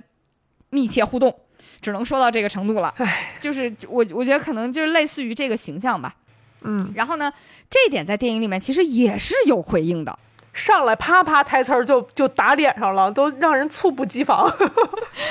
对，说其实说到这儿的话，我们就可以直接跟大家分享一下电影里面让我们印象特别深的细节吧。就是其实在我印象里面很印象很深的那些细节，都是非常完美的，有解答刚才我们提到的 Barbie 遇到的这个挑战。就是我就没，这真的是非常完美的能解答品牌的需求。我只能说，就是格雷塔，就算不干电视，他干广告，他也是一把好手。他去做品牌的那个就是公发言人也，我估计也是可以的。嗯，需求真的能完美解决。就是既然说到性化，其实就可以顺着这儿说了。嗯，因为马克特罗比所代表的这个。完美的芭比，它其实生活在芭比小镇里面。在这个芭比小镇呢，它是一个高度玩具化的一个地方。比如说，举个例子，大家如果看电影的话，可能会发现，就是这个他们所有住的房子都只有柱子没有墙啊？为啥呢？因为这是玩玩具屋的构造啊，就是为了玩家能跟它互动。在这个电影里面，就是芭比和芭比之间互动。啊，然后所以这个芭比每天的生活就是特别典型的，在不出水的淋浴间快乐洗澡，就是用不出水的杯子快乐喝水，就是她每天过着自己这种非常快乐的生活。然后她有一个男朋友，然后那个 Ken 呢是很喜欢她的，Ken 会问她一个问题，然后 Ken 说：“哦，今天晚上我可以留在这儿吗？就我可以留在这儿过夜吗？”然后芭比说：“为啥呢？”Ken 就说：“你知道，我们男朋友女朋友呢？”然后芭比就问他说：“那干啥呢？”就当时其实看到这儿的时候，观众会隐隐期待，就是你作为一个玩具，我倒想听听你想说啥。然后 Ken 看着他说：“我也不知道。”然后芭比就很快乐的把他轰走了，说：“因为我们今天晚上是 Girls Night 呀，我们女孩子 Party 之夜，我们就是要快乐开 Party 一块玩儿。”然后他就把 King 给轰走了，然后每一天都是轰走，每一天都是这样。然后芭比其实随着剧情的展开，你就能发现，就是尽管她在设定里面她有一个男朋友。但是他从作为一个玩具的意识出发，他觉得 Ken 是他的小伙伴儿，嗯，好朋友，这种感觉。然后他觉得他们之间，哎，好像关系还不错。但是呢，就是关系还不错，就到这个程度就为止了。当他们大冒险去到人类世界之后，Barbie 开始遭遇了一些，嗯，来自人类社会非常不友善的。目光嘛，因为毕竟他刚来到人类社会的时候，穿的是那个特别典型的玩具的衣服，就是那种曲线毕露的那个紧身，就是健身衣，嗯，也是之前电影第一波出来的花絮的物料，穿着那种比我跟你说比多巴胺色可荧光色啊，闪耀的灯球，俩闪耀的灯球站在路上那种感觉，但是同时又是非常紧紧身的那种健身衣。Barbie 第一次走在路上就。很焦虑，因为发他发现就是有人用非常不友善的目光去盯着他、打量他，然后调戏他，然后包括就是远远的那种建筑工地那种地方，就是会跟他打招呼这种。他的应对措施是他直接走到那边那个人面前说：“哈哈，但是我没有生殖器官，他也没有，哈哈。”然后他就走了。但是 Ken 就经历了自己的雄性危机、雄性气概危机，Ken 就紧就是瞪着眼睛跟那些人讲说。我我所有的生殖器官我都有，要啥有啥。就是这一幕是我印象当中特别深的，我觉得是对于这个性化这件事情特别明显、特别典型的一个反击。当 Barbie 说这句话的时候，你感觉他并非是傻白甜。就他不会给人一种装纯的感觉，他有一种真的我没有性别，我是我，尽管我是一个女孩子，但是我没有性别。就他说这句话，他做出这些表达的时候，你能特别清晰的感觉到他身上那种轻盈感和自由感。我觉得这一点是能完美解释、完美解决 Barbie 这个形象一直以来面临的这种性化的这个冲击和和和控诉吧。嗯。嗯，就是我我特别喜欢这个里面的很多台词儿，叫做你听起来是个简单的台词儿，但是你结合实际的语境去想，这是一个有好几层意思的台词儿。对，就它既从美泰公司的角度，它解决了这个性话题的这个回答；它从芭比这个玩具的角度上来讲，他讲述的是一个客观事实，我的玩具确实就是光溜的。然后你如果从女性的角色去讲这个事儿，你想就特别的神奇了。对，非常微妙。女性很多时候对自己的性知识确实是茫然的，因为她那个时候她处在的真实的这个环环境里头，尤其她的结尾的时候特别妙，就这块有个大的回扣。因为如果从心理学或者是从女性的很多地方，叫做你要先了解自己的身体构造，就是从。芭比到一个真实的女性的这这样的一个弧光和弧度是怎么过渡的？这个地方虽然很跳跃，但这个就是回答在整个电影里你会发现这是一个非常重要的主题。在这儿，我们就说一下剧透预警吧，那个台词确实很妙啊。嗯，剧透预警啊，但是如果你如果你想保留完整的这个。观影的体验的话，你可以先收藏我们的节目，甚至下载我们的节目，然后呢去看完电影，然后再来继续听，因为后面可能会有对于具体台词或者是具体故事的一些讲解了啊。啊，前面都前面都已经是我们的基础知识和花絮的一些一些分享啊，后面会是。和电影更相关了，嗯，好，那个情节就是到最后，当芭比真正进入了，她选择进入了人类社会之后，她的第一站是哪里呢？是妇科诊所，嗯，她去见了自己的妇科大夫，就那一幕真的特别妙，就回来之后琢磨了好久，就是最后你你想，因为她穿的还蛮正式的，她穿了一件正装，虽然她穿的鞋很奇怪，她穿了穿了一双那个勃艮鞋，就是那个 Birkenstock，对。德国国民鞋最舒服的拖鞋。宽带儿大拖鞋，就当时还在想，哎，你要是去上班的话，你也应该穿一双，就是高跟，不是不是不说高跟鞋吧，就穿一双正装鞋吧。但是结果发现他是去见自己的妇科大夫，哇，我觉得那一刻真的很妙，就是你既能感受到，OK，他已经准备好要去成为一个女人了，然后呢，所以他要了解自己的身体，那他了解自己的身体的方式是什么呢？我就堂堂正正去找个太妇科大夫做一些检查，然后看一下自己身体的构造，啊，好快乐又好轻盈的一个解法。真的像你说的，就是这个这里面的台词和感受会让你产生对于自己生活当中很多的联想。因为我记着我小的时候，哎，不能叫小的时候，就我记着我上大学的时候，因为我们学文学，讲到女性作家的时候，其实会提到，嗯，有一部分女性作家在最开始出头的时候，她们主张是身体写作。然后这个身体写作是什么呢？就有一点像是，但是在当时那个年代，在我听的时候，我就会觉得他们是抄近道的，然后是玩这种。邪门歪道是吧？对，玩邪门歪道，你不搞纯文学，你搞什么身体写作？你为什么要写自己的作为女性的身体体验？然后甚至是写写自己作为女性的这这个亲密体验啊？你是不是就是想就哗众取宠博人眼球？但是在我到了这个岁数之后，我突然意识到，不然呢？就是我，我作为自己一个女孩子的身体体验，必然是要以理解自己，然后理解自己作为女性经历的一切，我的身体上的体验为基础，去探索这个世界。说到妇科检查这一瞬间，我后来突然意识到，OK，原来意思在这里。哇，我就是觉得真的很妙，就是他给的这个给的这个东西很轻盈，但是很精琢磨。对。就精准的，你你那一瞬间好像就知道有个气球被扎破了。对，就是这个电影，我我很多时候我感觉是就是在和女孩子对话，在和你的个体生命体验去做对话。嗯，哎呦，我觉得他他的真的每一个表演分支，就像你的戏剧里头一个段儿一个段儿的嘛。就是今看完的时候，我跟白马在吐槽，我说这也是个标准的商业电影拼接结构，就它的每一段主题和最高任务。显眼的不得了，对，就是可以横向对比现在某一个拼接的，就是作品，其实他俩在某个点上是一致的，但是问题就是它的底层和中轴结实的不行。哎，你对芭比到真实世界那块有记忆吗？我巨有记忆，嗯，我真的是巨有记忆，因为那个点，我就是像我们刚才讲的，芭比来到人类社会之后受到了一些冲击，然后在电影里面她受到的冲击是什么呢？哇，就是那一段特别妙，但是在这儿需要简单介绍一下芭比世界里面他们是什么样，就是芭比世界里面就是是完全是，呃，用玩偶组成的，比如他们每天打招呼的时候都是 Hi Barbie，Hi Barbie，就是所有人现场是女的都是芭比啊。当然有有两三个是他的芭比的朋友，但是戏份很少。但是呢，剩下的芭比，剩下这些此起彼伏芭比，什么属性的都有，什么就什么肤色的都有，什么职业的都有。就是在那个芭比世界里的总统，什么最高法官啊，然后包括那个建筑工人，然后还有什么各种各样的，就是所有的群体你能想到的工作，全部都是女性在做。然后 Ken 呢，呃，是一群帅哥，呃，这些帅哥他们可能在他们的设定里面是，嗯。要得到芭比的关注。嗯，然后除此之外呢，就是阳光帅气大男孩站在沙滩上啊，除此之外什么都不干。然后就就是这样一个设定。然后芭比来自这样一个世界，他在遭遇自己的存在主义危机之后，来到了人类世世界，他就理所应当的觉得啊，人类世界难道不就不应该不就是我那个样子吗？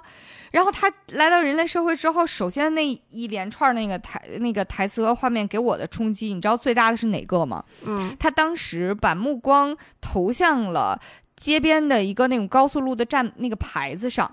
嗯，那个牌子是当时对于某一个选美活动的宣传，所以那牌子上站的都是打扮的非常非常闪亮亮、布灵布灵的，穿着高叉泳装、叉着腰、特别骄傲、特别美丽的、昂首挺胸站着的女孩子，嗯，那个选美的牌子。然后 Barbie 当时看到那个指那个牌子，特别开心的说：“哎，你看那是最高法院的宣传。”对，哇！我当时看到那个时候一下，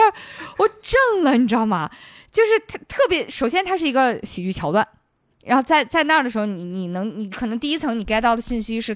它是一个来自 Barbie 的异想天开的一个童话般的设定，但是紧跟着呢，你能意识到的是，这中间现实和和 Barbie 的那个理想世界，Barbie 一直想传达的那个理想世界之间的巨大的落差。然后另一层面，其实我的感觉是，那是一个致敬型台词。嗯，为啥呢？因为就是在至少在英语世界里面，其实是前一段时间逝世了一个特别特别特别重要的一个。呃，女权主义的大法官，大法官，对一个人物是鲁斯金斯伯格。哎，很巧，他的名字和 Barbie 的这个创始人 Handler 女士都叫鲁斯。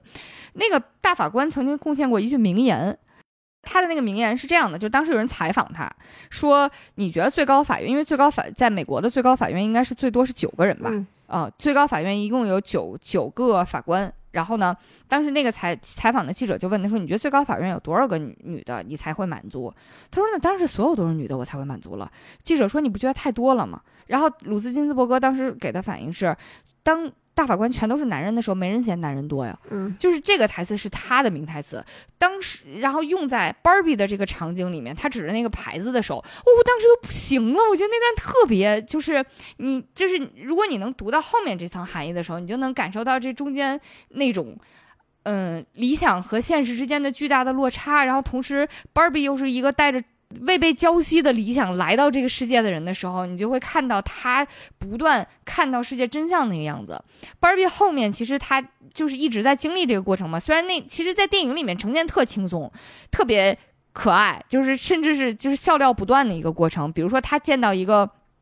建筑工地的时候，他会说：“我们去补充一下女子力吧。”就大概给一个特中二台词，然后走过去，发现都是几 几个五大三粗的男的站在那儿，然后就是很用很猥亵的目光在在打量他，然后再跟他搭搭讪之类的。当然，他也没有一下就很受打击了。就是他在那儿是贡献了自己那个名台词嘛，我没有生殖器官，他也没有生殖器官，嗯，然后他就那么愤愤的走了，把这个段很轻盈的给结束了。但是你已经能特别清楚的感受到，Barbie 在试图用他的眼睛带着剩下的观众告诉你，我视野里的世界应该是什么样的，你们这个世界烂透了。他他其实是有传达出这个含义的，所以后面有一段 Barbie 崩溃嘛。我觉得这一点一定要强调一下，就是 Barbie 在这个时刻，其实她还是她的情绪还是比较积极的。对，毕竟她从自己的原始设定上来讲，她是一个像表情包一样，太阳升起，满满都是正能量的一个角色。就但是马格特罗比演出来，你不觉得是一个？不觉得他烦，就是你会觉得他他真的他是这么一个角色，他相信这些，然后他确实也是很快乐，很试图用爱和阳光和快乐来感染你的一个角色。我觉得这一点是他演技上非常棒的一点。后面几个人那个情节还挺，我觉得还挺心碎的，你知道吗？就是因为他来到这个世界的任务是他想解开为什么他会开始产生存在主义危机，然后呢？这一点其实电影没有给一个特别复杂的背景，他就说是因为你和正在和你的那个玩具主人有点像《玩具总动员》里胡迪和安迪的关系，就是类似于你的那个正在和你互动的那个孩子，他产生了一些存在存在主义危机，然后他就觉得 OK，那 so easy 对我来讲最简单的事情就是我去找到这个孩子，让他找到他，对我让他重新快乐起来嘛，对吧？给他注入芭比的能量，多擅长啊！注入芭比的能量啊！我是这世界上最受欢迎、最快乐、最完美的玩具。我要让他感受到这份快乐和完美，我要让他也完美起来。然后他就顺着自己的记忆，因为他记忆里是一个小女孩被被他妈送到学校里嘛，然后顺着这个记忆找到那个学校，特别嗨，然后就走到了那个女孩的面前。其实那一幕也特别典型，因为当时。芭比是穿着特别浮夸的那个粉色的牛仔装，亮片，各种就是特华丽。闪亮的就过去了，然后他走到了那群女孩身边。那群女孩是什么样的人呢？是那种青春期有点稍微中二的感觉。嗯，然后呢，能感觉他们在就想想变得很酷，就是他们在属于自己青春期那个正在寻找自我、正在寻找定位的那个时间。然后他们是一群可能有一个小组织、小小核心观观念的一群小女孩。然后他他想要对话的那个，他认为是自己好伙伴那个女孩，是其中最酷最酷的那个。然后呢，俩人要自我介绍的时候，他说自己是芭比，那个女孩首先是先嘲讽他，大概就是。你有病吧？就是怎么会有人走过来说自己是芭比呢？芭比是啥好词儿啊？然后几个人发现他还真觉得自己是芭比，然后那女孩就直接开大了，开了一个嘲讽模式。就是像我们刚才讲的那些所有关于芭比的争议，那个女孩一口气都说了，说 OK，你的存在让让女孩子感觉非常糟糕，她们陷入了自己的身材焦虑，你你给你给他们带来了很多的抑郁情绪，然后他们非常的不快乐。你是什么？你是商业社会？巴拉巴拉巴拉，就是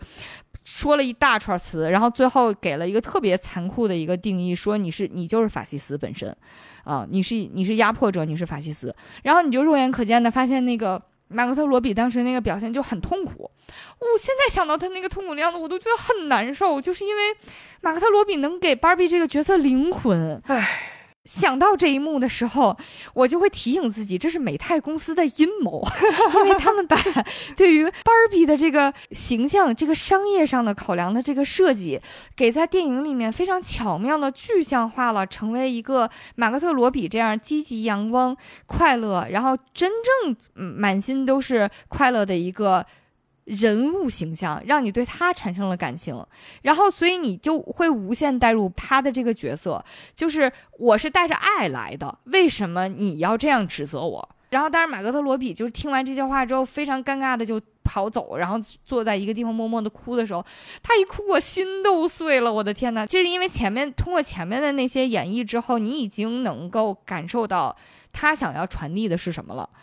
然后。在这一时刻的时候，其实无形当中，我觉得这个电影的任务完成了。它让你感受到，你是在你不是在攻击一个商业策略，你也不是在攻击一款产品，你是在攻击一个人。然后，但实际上呢，美泰公司在这个电影里面美美的消失了，美美的隐身了啊，他不负担任何的 责任。同时，特别微妙的一点是，通过这个女孩的控诉，让人感受到的是。对于 Barbie 这个形象的攻击，来自于一群青春期有自我存在焦虑，然后有自我形象焦虑，然后甚至被厌女情绪所控制的女孩子们。她在攻击 Barbie 的时候，她一定程度上是在攻击自己女性化的一面，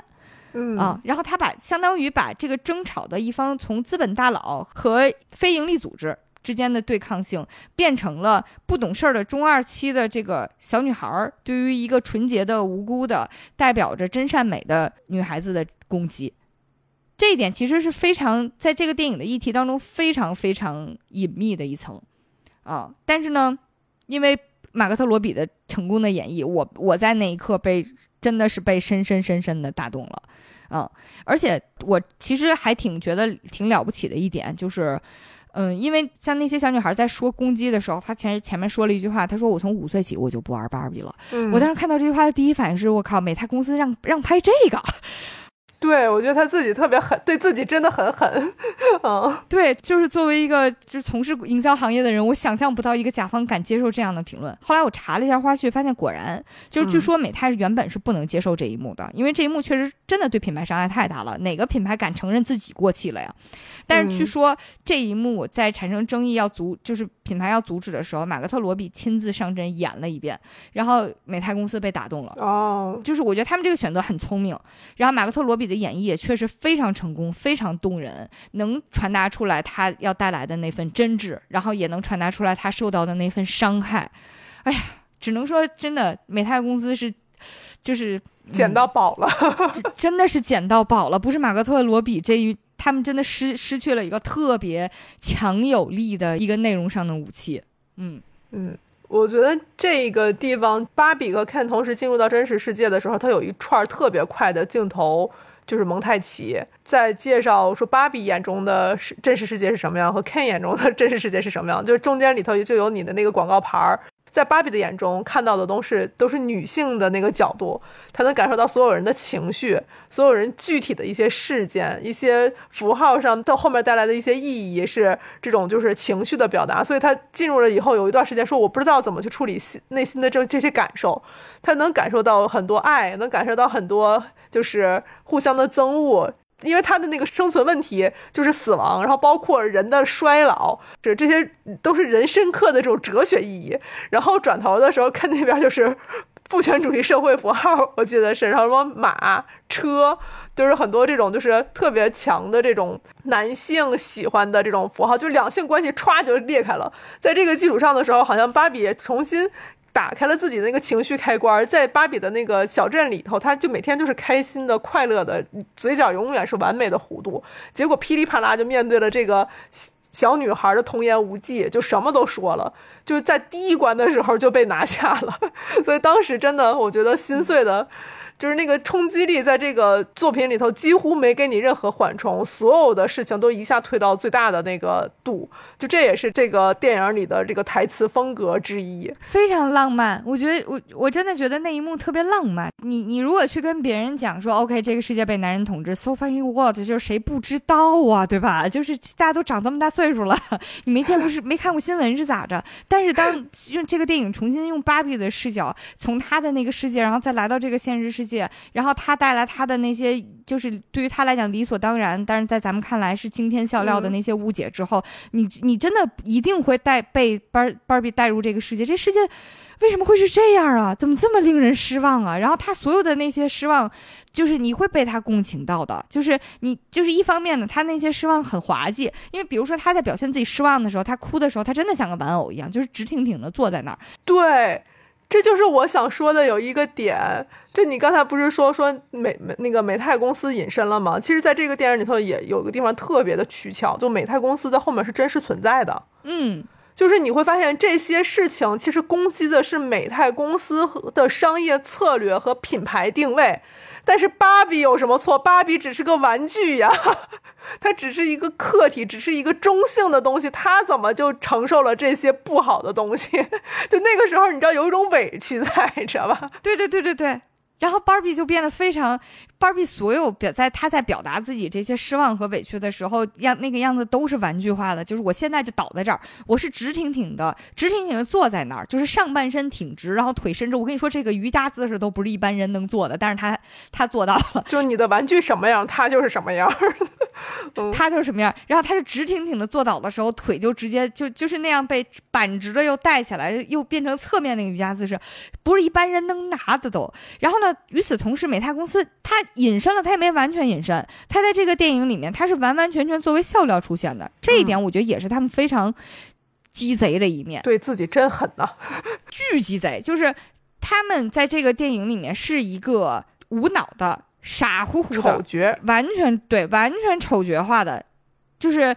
滑稽的这种笑料角色，即使是最高层的高管也一样，而且他们一点都不介意表现自己的。虚伪和愚蠢，嗯，这个虚伪指的是什么呢？因为芭比这么一家公司，他们的高管至少在电影里面给你呈现的高管是全男性团队，然后呢，他们的顶层的这个会议室的设置是全粉色的，大心型的大灯啊什么的，所有的画面全部都是一个非常女性化的画面，但是一堆男的坐在那儿，然后呢，但是他们又会冠冕堂皇的走过来跟你讲，我们是一家服务于女性，就是为了女性而生，你可以叫我 mother，你可以叫我妈这么一个形象，但是当他说这种话的时候，你会发现。真的巨虚伪，确实确实是虚伪，但是他他愿意呈现自己的虚伪，然后与此同时，他愿他愿意把自己形象塑造成丑角来削弱他这种攻击性，他就是削弱他他的这份就是他应该承担的那些商业上的责任，他一他通过这种方式全部都规避掉了，所以我觉得真的很鸡贼，就是你不会说这个电影不会再进一步挑战到说你为什么不解决这个不切实际的芭比的身材问题，这些都都逃掉了。啊，然后他就给你表现美泰公司的这些高管怎么像大傻子一样的满街追击芭比啊，就是确实可能在那个是就是娱乐效果上是达到的，但是他确实取巧的逃避了问题。就我回家的时候，其实我不断在起鸡皮疙瘩，你知道吗？因为我在享受用这个葛导和他这个编剧的这个脑子去想符号化的问题，就是他这个东西就想得很深，就是。他那个编剧编剧是婚姻故事的那个导演，他自编自导的嘛，就这俩人都太容易做写实主义的东西了，所以他们对现实的里面很多东西那个理解，我觉得是非常尖锐深刻的。所以他在做这些符号化语言的东西里面，一定后面带着潜台词。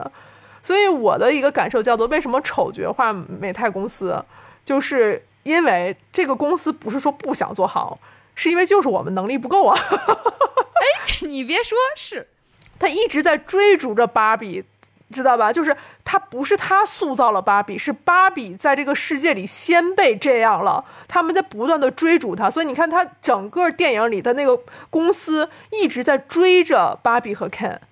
他没做任何干扰，知道吧？这个角度非常好。对，所以这个从商业逻辑来讲，我觉得这真的是非常高的一一招，就是画骨手，你知道吗？就是一下把这个劲儿就卸掉了。就是我们不是说不好，我们就是笨。我们做的这件事情就是一堆男人在做服务女性的事儿，同时我的十七楼永远都留着我创始人的。那个就是文化的这个一个承载，我们都看在眼上。我我们现在做的所有事儿，做不好的事儿，但是我们根源是想要维护世界和平，就是一群丑角的意义就在这儿。嗯，所以你也对对这个公司恨不起来，就是太鸡贼，太聪明了。对啊，其实他那个感觉是。嗯，一群地主家的傻儿子接了祖上的这个 Handler 女士传给他们的无价之宝，然后呢，他们想做好，但是做不好，做不好的程度以至于到一群高管追着芭比出门，连那门就是找不着门卡出不去门，他们都想不到解决方案，就傻到这个程度。然后于是你就愿意去原谅他做的所有的这些事情。我的天呐，这简直这个在内容层面上真的是一个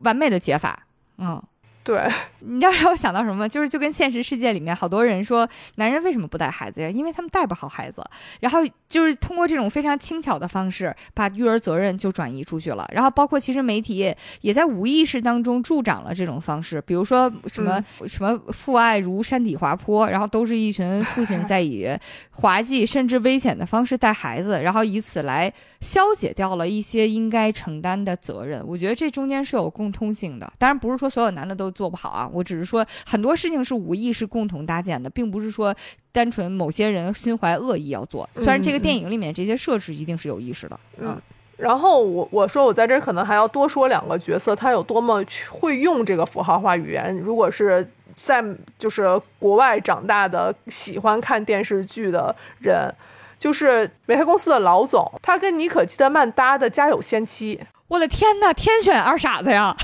对他，他之所以从那个那个金凯瑞的这个人手里抢来这个角色，就是因为他憨态可掬。然后同时，你可以发现他成名的角色就是一个配角，就他不是一个第一中心位的角色。这是当时我我回头看的时候，我当时觉得我说起了一身鸡皮疙瘩，就是这个人的定位在这块，就是如果。是我们的话，就就感觉说他一看到这个角色，我们就知道他后面代表的意义是什么。然后同样的角色选择还有一位，就是芭比的真正的这个对现实生活中对照的这个呃小伙伴的小伙伴，就其实是一对母女关系嘛。就刚才芭比以为是这个呃女儿的这样一个地方，但是她其中有一个母亲的角色，刚刚青春期的女儿。对他其中是那个母亲的角色，在后面其实承担了非常大的一个戏份。这个母亲的角色之前成名之作是《丑女贝蒂》，就是她也是一个芭比的另外一个反面的，就是从自我成长、从美和丑的这个解题思路上来的角色。就是这是让我当时看的时候，我说整个剧组其实都在用这种符号化的的背面去解这种题，所以。如果能读懂这些符号话，那你才能看到这个塑料的城堡后面可能有另外一片风景。真的，这片子它妙就妙在，就是你不了解这些背景信息，你会觉得它确实是一个很精彩、很欢乐的电影。但如果你了解这些背景信息的话，你就会觉得真的用心良苦，就是它是一个精心编织的一个作品，就是这种精致感其实贯彻到了方方面面。嗯，包括其实这个电影里面它很多选角的。就是代表意义真的很强。就是如果你我们也是我们之前分享过的作品，就是那个性教育那个英剧，这个 Barbie 也是这个性教育演员的大团建，呃，包括里面的那个黑人小 gay 的那个角色，然后再包括呃女主，就是而且这个女主很很妙的是，大家之前都说她和马格特罗比撞脸，在这个片子里面，他俩还真是都演的是 Barbie。然后在性教育里面不苟言笑，然后后面突然发现了自我，发现自己是 gay 的那个沉默寡言的那个男孩子，在 Barbie 这个电影里面，同样也是一个沉默寡言的，然后和他们一起经历了这个 Barbie 的冒险，然后有一些变化的一个男孩子，就真的是特别妙。而且我后来也是看了选题表才，就是选角表才发现，呃，前程似锦的女孩儿的那个导演，那个女导演，在这个电影里面也是一个 Barbie。哦，是吗？我 都我都没对上号，她是哪个芭比？对，所以就是他们充满了这种特别有代表性意义的，就是这种选角上的好玩之处。他们也可能就是说，大家有一个帮派，然后自己出来来来客串播，就这种感觉。性教育那选角里面挺妙的一点，就是核心男主阿莎没上，但是可能有一个原因是阿莎的外形管理已经糟糕到了他没有办法演 Ken，就是他要是演的话，他就只能演这个美泰公司的总裁的程度了。然后电影里面还有一个选角也还挺有意思，就是有一个呃，在芭比这边一直坚定的支持他的男孩子的好朋友，然后在整个美泰公司设定里面也是就叫 Allen，是一个男性玩偶，不过存在感并没有很强。然后电影里面也官方吐槽了这一点。嗯，那个 Allen 那个角色的选角是之前有一个电影叫《朱诺》。在朱诺那个电影里面呢，他是和也是一个非常女主中心向探，是关于女孩自我成长和自我探索的一个故事啊。两个呃呃年轻人偷吃禁果，然后女方怀孕了，他在决定把孩子生下来还是打掉，然后已经生下来怎么处理的这件事情上，做出了自己很多坚定的选择。然后在这个过程当中，艾伦其实也就是在那个电影里面，男方没有做什么决定性的有影响力的决定，他只是陪着女孩成长。我感觉，反正如果对应起来的话，他好像在这个电影里面做的也是坚定的和 Barbie 站在一起，陪伴着他的成长，就是承担一个男孩子当中那种比较积极正面的一股力量吧。他 虽然总被忽视，就是没被父权主义洗脑的一个男性角色。就是刚才你不是提到那个片子里面会有一些吐槽吗？我其中有一个吐槽特别的喜欢，就这个槽终于被吐出来了。这一个是属于梗了多年的槽，就马克特罗比在影片里头，因为饰演芭比，就是他中间经历了一个情节，就是他质疑自己不再完美了，所以哭没了所有的装束。在那一瞬间，他是就是相当于在芭比的世界完全被击溃了的那一场戏里面，当所有的装束。去掉之后，我感觉我没有在看芭比，我在看一个真实的人。然后是马克特罗比在演那个人的时候，然后他的台词说：“哦，我我已经不完美了，我已经不再美丽了。”他那个台词大概有一点就是官方吐槽的意思，就是制片人观点是：如果你想让这句台词被观众所信服的话，你必须得换个演员。马克特罗比说了这话一点说服力都没有，因为他真的太漂亮了，就是他自己就是芭比本笔，好吗？对，因为这里头其实涉及到很多这个日剧里头这个方向最明显，就是很多那种就是男性的偶像，就是最喜欢的女演员，然后在角色里演一个说毫不出众的一个女性角色，说她她也没有任何的那个魅力，也没有任何朋友，然后大家就说你眼瞎吗？就这个 演员就不是这个设定，平平无奇古天乐吗？对，长眼睛的怎么会觉得平平无奇？这个槽终于吐到了正片里，让我有一种我的百年老痰咳出去了的感受，在那一瞬间。对，然后同时我得说，那段如果有可能的话，我真的希望大家去看一下演技的差异。就马克特罗比用不同的哭去代表了不同角色在不同时期的那个内心表述，太可爱了。就是在这个之后，他有一块我真的现场笑吐血，就是他。进一步那个崩溃的那个时候，然后他就讲芭比的崩溃，就倒在地上，跟玩具一样，就是拧来拧去，然后最后头冲下躺在地上的时候，我的脑内真的浮现了我小的时候的玩具，你知道吗？就是那个角度和那种透视，就怎么能那么一致？就是为什么就格雷塔导演和马克特罗比能把这个度做的那么好？就当玩具从他的那个玩具屋上拿下来，那种滞空。感衣服敞开的那个广像广告一样的东西，那个东西怎么复原的那么好？这真的让我有一种就是怎么说幻视，就觉得这个世界是真实存在的，不是他们演出来的。就这个演技，他真的是没治了。这个片子在这些细节方面做的特别好，就是他完全他追求的不是那种迪士尼和皮克斯似的，我就是给你技术秀肌肉的。它不是这种逻辑，就是像我们之前讲的《玩具总动员》，恨不得那个衣服上的那一根纤维都让你看见。但是在这个电影里面，我就是精心用真人用这种虚假的东西给给你演出来特别真实的虚假感啊，包括 Barbie 的那些虚空倒水、虚空刷牙，你都会觉得特别特别奇妙。特别典型的 Ken 去冲塑料浪，然后被塑料浪撞飞 之后，他是那种玩具的，完全不就是完全不柔软的那种翻滚型，然后翻滚到地上，又被这种塑料感十足的玩具车救走，然后去急救，咻一下就又治好病了。这些情节就是他是那种精心做出来的虚假的感觉。然后两个 Ken 打架的时候冒出来的那个。平面化的非常二 D 的那个白色的星星，都会觉得特别妙，就是它让这种真人童话的感觉变得更加的鲜明和立体了。对，还有一个点是这个基础上，我那天突然想到的一件事情，就是马克特罗比这么美，我不知道你的感受是什么？你在这个片中感觉到那种对女性身体的凝视了吗？我完全没有，是不是？昨天就是回来之后就查这个电影的摄影是《色戒》断背山的摄影，他是《华尔街之狼》的摄影。哦呦，我觉得这一点一定是他们在拍摄之初就就非常清晰的定调到的，就是你要把芭比当个人，你不能把她当当一个性感女人。对这个度真的是我我现在没有办法给它量化，或者是怎么去拆解。因为我真的看的，就大多数的片儿，每次到美女的镜头的时候，或多或少会有一种展示性。呃，何止是展示性，都是肢解化的展示性，就从头发丝儿一路到反打，然后反打到肩膀头子，然后到指甲盖儿，对，然后从脚趾头尖儿拍小腿。哎呀，我我之前吐槽你的名字的时候，我就觉得。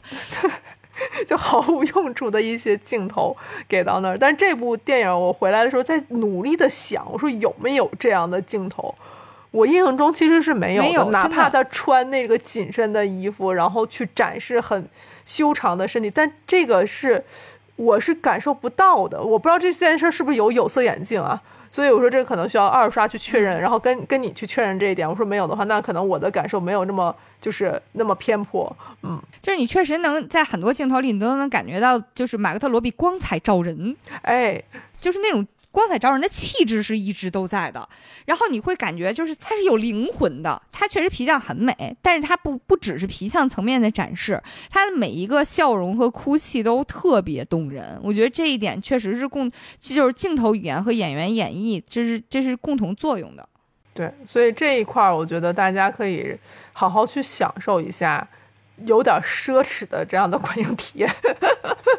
嗯。最后一大块其实就是关于这个电电影里面，就是尽管是作为配角出场，但是他承担了电影的无论是故事的，就是精彩，还是说对于导演的表达上面特别重要的一块戏份，一个角色就是 Ken。Ken 呢，在芭比世界里面是一个配角，像我们刚才说的，他不只是在 Barbie 世界里了，他在流行文化史上都给人感觉是玩具配件。然后电影里面的初始设置也是个玩具配件，他的人生的主线使命是喜欢芭比，但是。作为一个没有生殖器官的玩具来讲，他可能也不知道喜欢芭比究竟是是干什么。然后他他在芭比世界里面，他没有那么重要，所以他很失落。他跟芭比一起来到了现实世界之后，他看他和芭比眼中看到的世界是截然不同的。他突然意识到，为什么这个世界这么多男人？然后为什么为什么总统山上是四个是几个男人的脸？然后为什么他们都西装革履，看起来就是广告牌上为什么是男人呢？就这件事情给了他巨大的冲击和巨大的震撼。当然，在电影里面是用一种巨轻快的角度来讲的。然后呢，就是只是给对于 Ken 的这些展示，也都是一些很喜剧化、很滑稽化的。快速的情节一带而过，但是你已经能感觉到这个人呐，他脏了，就是他，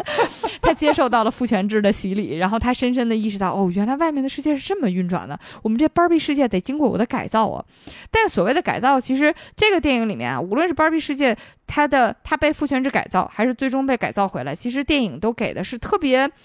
童话式的解法。哦，他没想给你一个真的真的解法，真真解法就不是童话了嘛？就是你是真有解法的话，人再大家来改造现实世界好不好？这也是电影里面就是就是整个和气质特别契合的。我觉得前面就是因为它整体的气质都是那种非常。疯疯就是你不能说疯疯癫癫嘛，都是那种超浮夸的、超喜剧化的这种方式。所以到了这一刻，他给你一个特别童话式的解法，你不觉得特别突兀？就是你会觉得 OK，这不就是芭比世界的运行逻辑嘛？但是说回来啊，Ken 在回到自己的芭比世界之后，就进行了一些疯狂的父权制改造。然后呢，在这个世界里面，这原本那些女孩都觉得 OK，我生命当中拥有一个自己的 Ken，然后伺候一个男人是件特快乐的事情。然后 Ken 成为了这个世界的国王。Ken 把自己的这个世界整个命名成 Kingdom，就超中二，大概是这么一个情况。所以最后电影的主线其实是 Barbie 在试图改造这个世界嘛，情节很很欢脱，就是也不复杂。但是呢，他在这个过程当中想传达的这那这些观点，我还蛮喜欢的。就是导演主创团队试图传达出来的，就是那种特别呃保守的父权制的社会里面，男性想要定义自己是。通过侵占和和占有资源，就是这个所谓的占有资源，既包括房子、车子，然后女人、漂亮女人啊，既通既是通过这些，然后也是通过和其他男性的资源上的比较。那这个比较，其实在除了资源之外，也包括他们所谓的雄性气质，谁更谁身上肌肉块更大，谁更能打，然后谁更爷们儿一些。他通过这个 kingdom 这一块儿，其实是想表达的是，是这个父权制社会对于男性其实也是一个侵占和挤压，啊，他们为了在这个环境下争夺，所以他们必须要互相彼此之间去碾压，然后爬上金字塔的顶端去得到更大的房子、更多的女人。然后呢，在这个过程当中，其实男性也在失去自我，比如就是可能无论是。能不能哭？然后或者是，嗯，能不能真正的面面对自我？但是电影并没有非常深的去讲这些道理，它只不过是用一些非常快乐的喜剧桥段，直接给呃飞快的把这个地方给给结了。但是呢。就是很妙的一点是，最后按照这个思路来讲，Barbie 最后来开解了 Ken，你们俩又是男女朋友关系，按照好莱坞电影的基本演法，该拥吻了。就是这此处没有一个拥吻很难交代的过去啊。但是特别特别逗的是，在这个电影最后，Ken 觉得 OK fine 好，我觉得你说的特别有道理，于是他拥抱住了 Barbie，准备吻他说，Barbie 说等会儿我不是这意思，咱不该演这段了，你不需要通过 Barbie 来定义自己，就是你。并不是那个 Barbie and Ken 后面那个 and Ken，你应该想想你你是谁？你不一定是通过我去定义自己的，所以我觉得这一点其实是电影里面想强调的，就是男孩子和女孩子，大家同样都是父权制底下的牺牲品，我们受到了不同样貌的压迫，但是最终本身没有人是赢家，所以我们应该就是至少我们也是站在一起吧，啊，就是他其实讲到这么一个层面吧，所以我觉得。就是格雷塔好像超级擅长，就是能把这种题目给做圆，然后道理给讲的很公式化、很标准。这一点也是我觉得这点真不错的一个点。嗯，就是这一块儿最后的这场翻过来的戏，我觉得大家真的如果有有可能的话，可以静下来琢磨琢磨。就是对于 Ken 说的话，很多的时候你会发现他不是在对 Ken 和男孩或者是男性在说。就因为其实，在这个就是对照关系里面，就我还要再说嘛，他有的时候真的是在来回颠倒和玩弄这个对话的呃角度的，在这个电影里头。然后你刚才说的中间有一块，我忘记是哪一块了。刚才突然又滋儿启示了我一下，就是你觉得芭比小镇代表的算不算是一个童年气质的东西？就是它所有的解题方案之所以看起来那么简单，是因为它是缘起，那其实就是像孩子们的认知，所以他接受很多知识也好，或者是解决很多问题，其实都是只要建立起来那个连接公式，它就会发展出来一个新的可能性，就是这种感觉。我有这个感觉。对，在刚才你说那个看的那一部分的时候，我突然在想，我说他其实，在。更年轻的那个芭比小镇里面，或者在更年轻的这个时代里面，其实没有那么强的性别关系。对，所以芭比和 Ken 在芭比小镇里面，可能根本就是确实不需要谈生殖系统，因为它不代表性。嗯哦，他们是一种普普通通的身份，对，它不代表任何的就是两性关系在这个小镇里。虽然它开头的时候是代表的，但随着这个电影逐渐的揭开，你会发现里面的符号意义不是这么这么去对应的。而且我在看 Ken 这个角色的时候，特别就想起来之前在微博上看到的一个博主叫乔麦。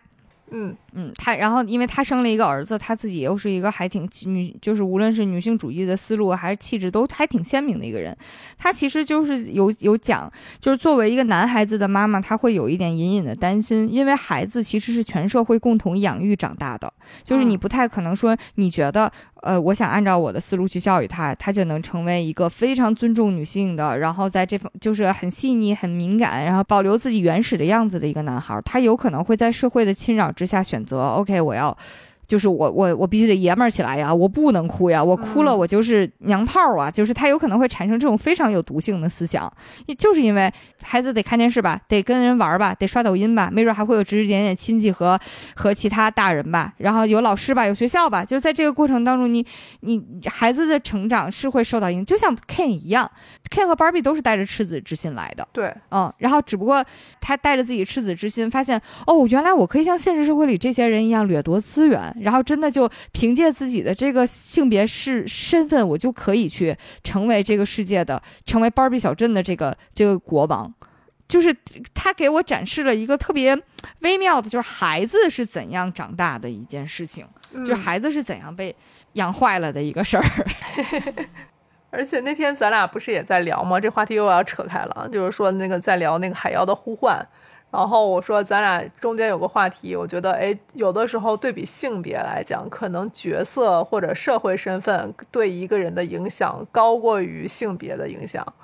所以在芭比的那个是小镇里面，你会发现男性就是 beach boy，就是他他都不是说是救生员，他的职业是站在海滩上。就是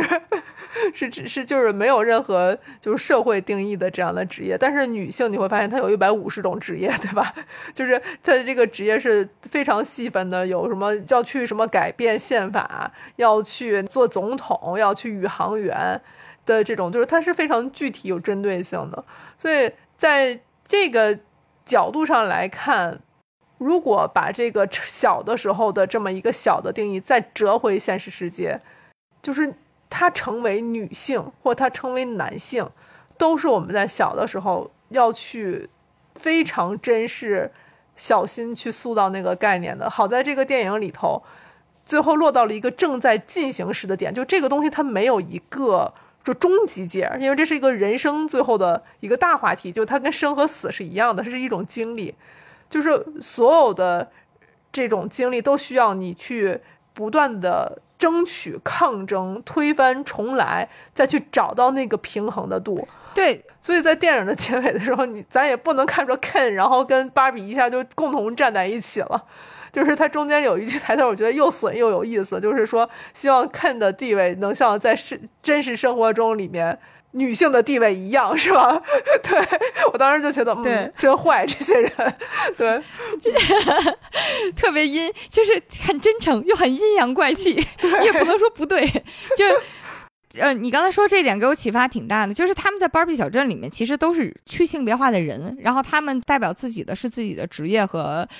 这个游戏世界给他们的身份，就是男的或女的这件事情对他们来讲是无意义的，对，或者说有意义，但只只是一个视觉区分。然后他们到了人类社会之后，发现居然在这个人类社会里面，真的就是男的和女的的性别区分这么大。就他们在芭比世界里面，之所以男的和女的看起来地位上有差异，纯属是因为他们的在这个玩具世界原始设定里面，Ken 没没给 Ken 安排职业。对，Ken Ken 的职业是芭比男朋友，就是这不是他地位低，不是因为他是男的，是因为给他的这个职业设定是这样的。嗯，但是进入真实的人类世界之后，你会发现，就是性别居然真的发挥了如此巨大的影响。嗯，然后再回到被这个父权制改造过的芭比世界之后，你会发现大家都开始扮演自己的性别了。嗯，然后这些就是那些原本就是阳光开朗的 Ken，然后他们都我我必须得喝啤酒啊，我得打球啊，我得跟你吹牛逼啊，我得讲这些东西啊。然后呢，那些原本就很正常的、普普通通，你生活当中看到那些正常的女孩子，突然开始就是我要扮演小小娇妻啊，我得扮演我给你拿拿啤酒的人，就是大家都在很努力的去扮演自己的性别角色，不要这样，我们是扮演人类行不行？就是我们既不要用性别去要求别人，我们也不要用性别去要求自己去扮演自己，这一点还挺重要，因为我记得。其实这一直以来也是女权主义理论里面非常重要的一点，就是性别是一种处境，嗯嗯，然后是一种处境，也就意味着其实这里面是有角色扮演空间的。然后大家很多时候，你所谓的你去彰显自己某一方面的气质，你就是在扮演而已，对，没有必要啊，那不是你当个人吧，嗯，对，做个人吧，做个人吧。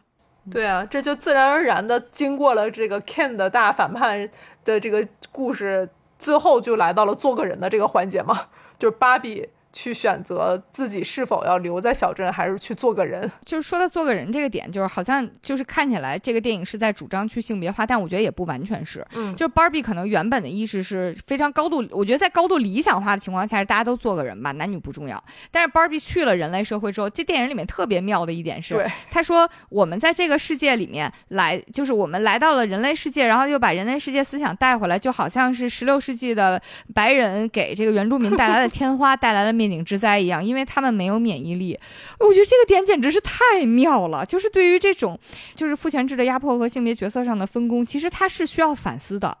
它一定是需要免疫、反思、教育、警惕，然后才能持续不断进步的。这个过程跟这个电影里面讲到的免疫简直就是如出一辙。是的，啊，所以当芭比意识到这一点之后，他再回到这个世界里的时候，他没有办法轻飘飘的像就是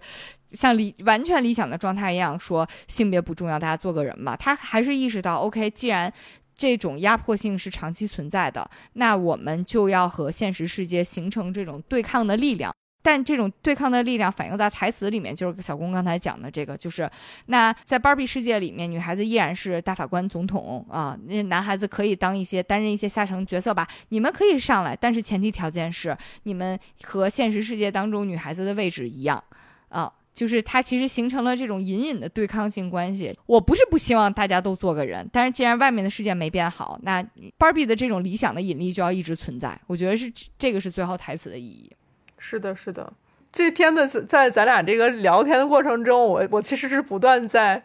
就是就是突然有天就是那种天外飞仙的解读，你知道吧？就是哎，在看的时候没没这么想，然后突然你这么说的时候，一下哦，原来是这样吗？就这个是最近一段时间观影很少的感受，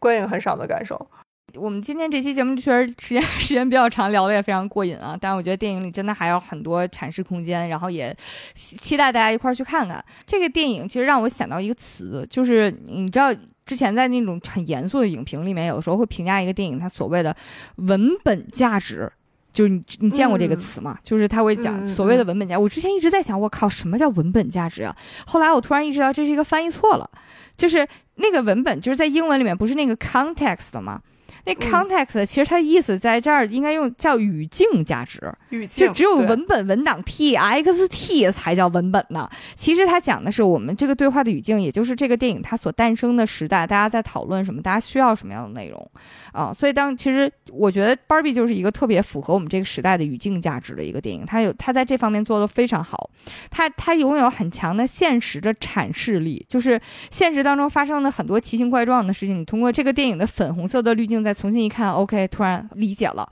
然后呢，这个时代又对于某些内容，它有需要有一个理想的展望和呃理想的表达。我觉得这个也是 Barbie 这个电影有的。怎么说呢？就是政治不正确的电影未必好看，政治正确的电影也未必不好看。这个电影就属于就是在政治表达方面又充分，然后同时又超级超级有趣的。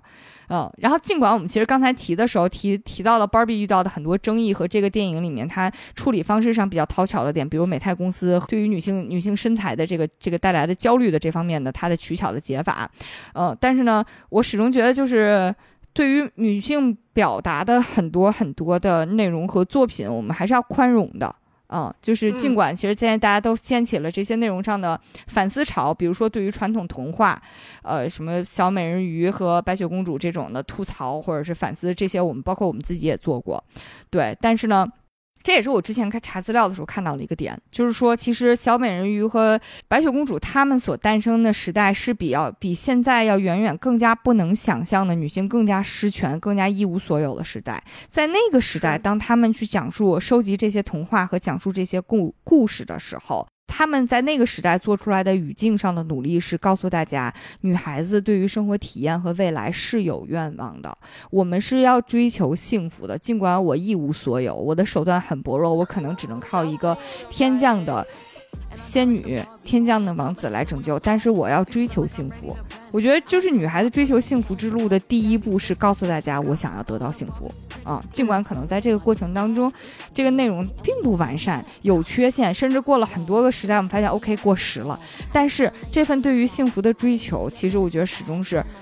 嗯，就是女性主义、女性表达的任何内容里面都要。注意的，但是我们现在可能有更加怎么说呢？从女性表达上面看起来更过瘾、更爽的，比如像好还就是那个韩国综艺《海妖的呼唤》，就是这种完真正实现了我们刚才讲的去性别化、纯职业化。就是就主打一个看了就是爽，就是特别理想的一个状态。你喜不喜欢我都是这个样子，我漂不漂亮我都是女人，我都是很强很强的女人。既有这样的内容，可能也有 baby 这样的内容，就是她很轻盈、很讨巧，然后也很完美。我不解决所有的问题，但是我我在具象化想象女性的幸福，我觉得这都很好。大家不要在性别表达方面有，就是太嗯求全责备。我看完这个电影会想到的就是。我们要允许每一次努力都有缺陷，然后允许每一次进步都还有空间，然后也要允许就是表达和允许这些追求幸福的人他们的不完美吧。啊，好。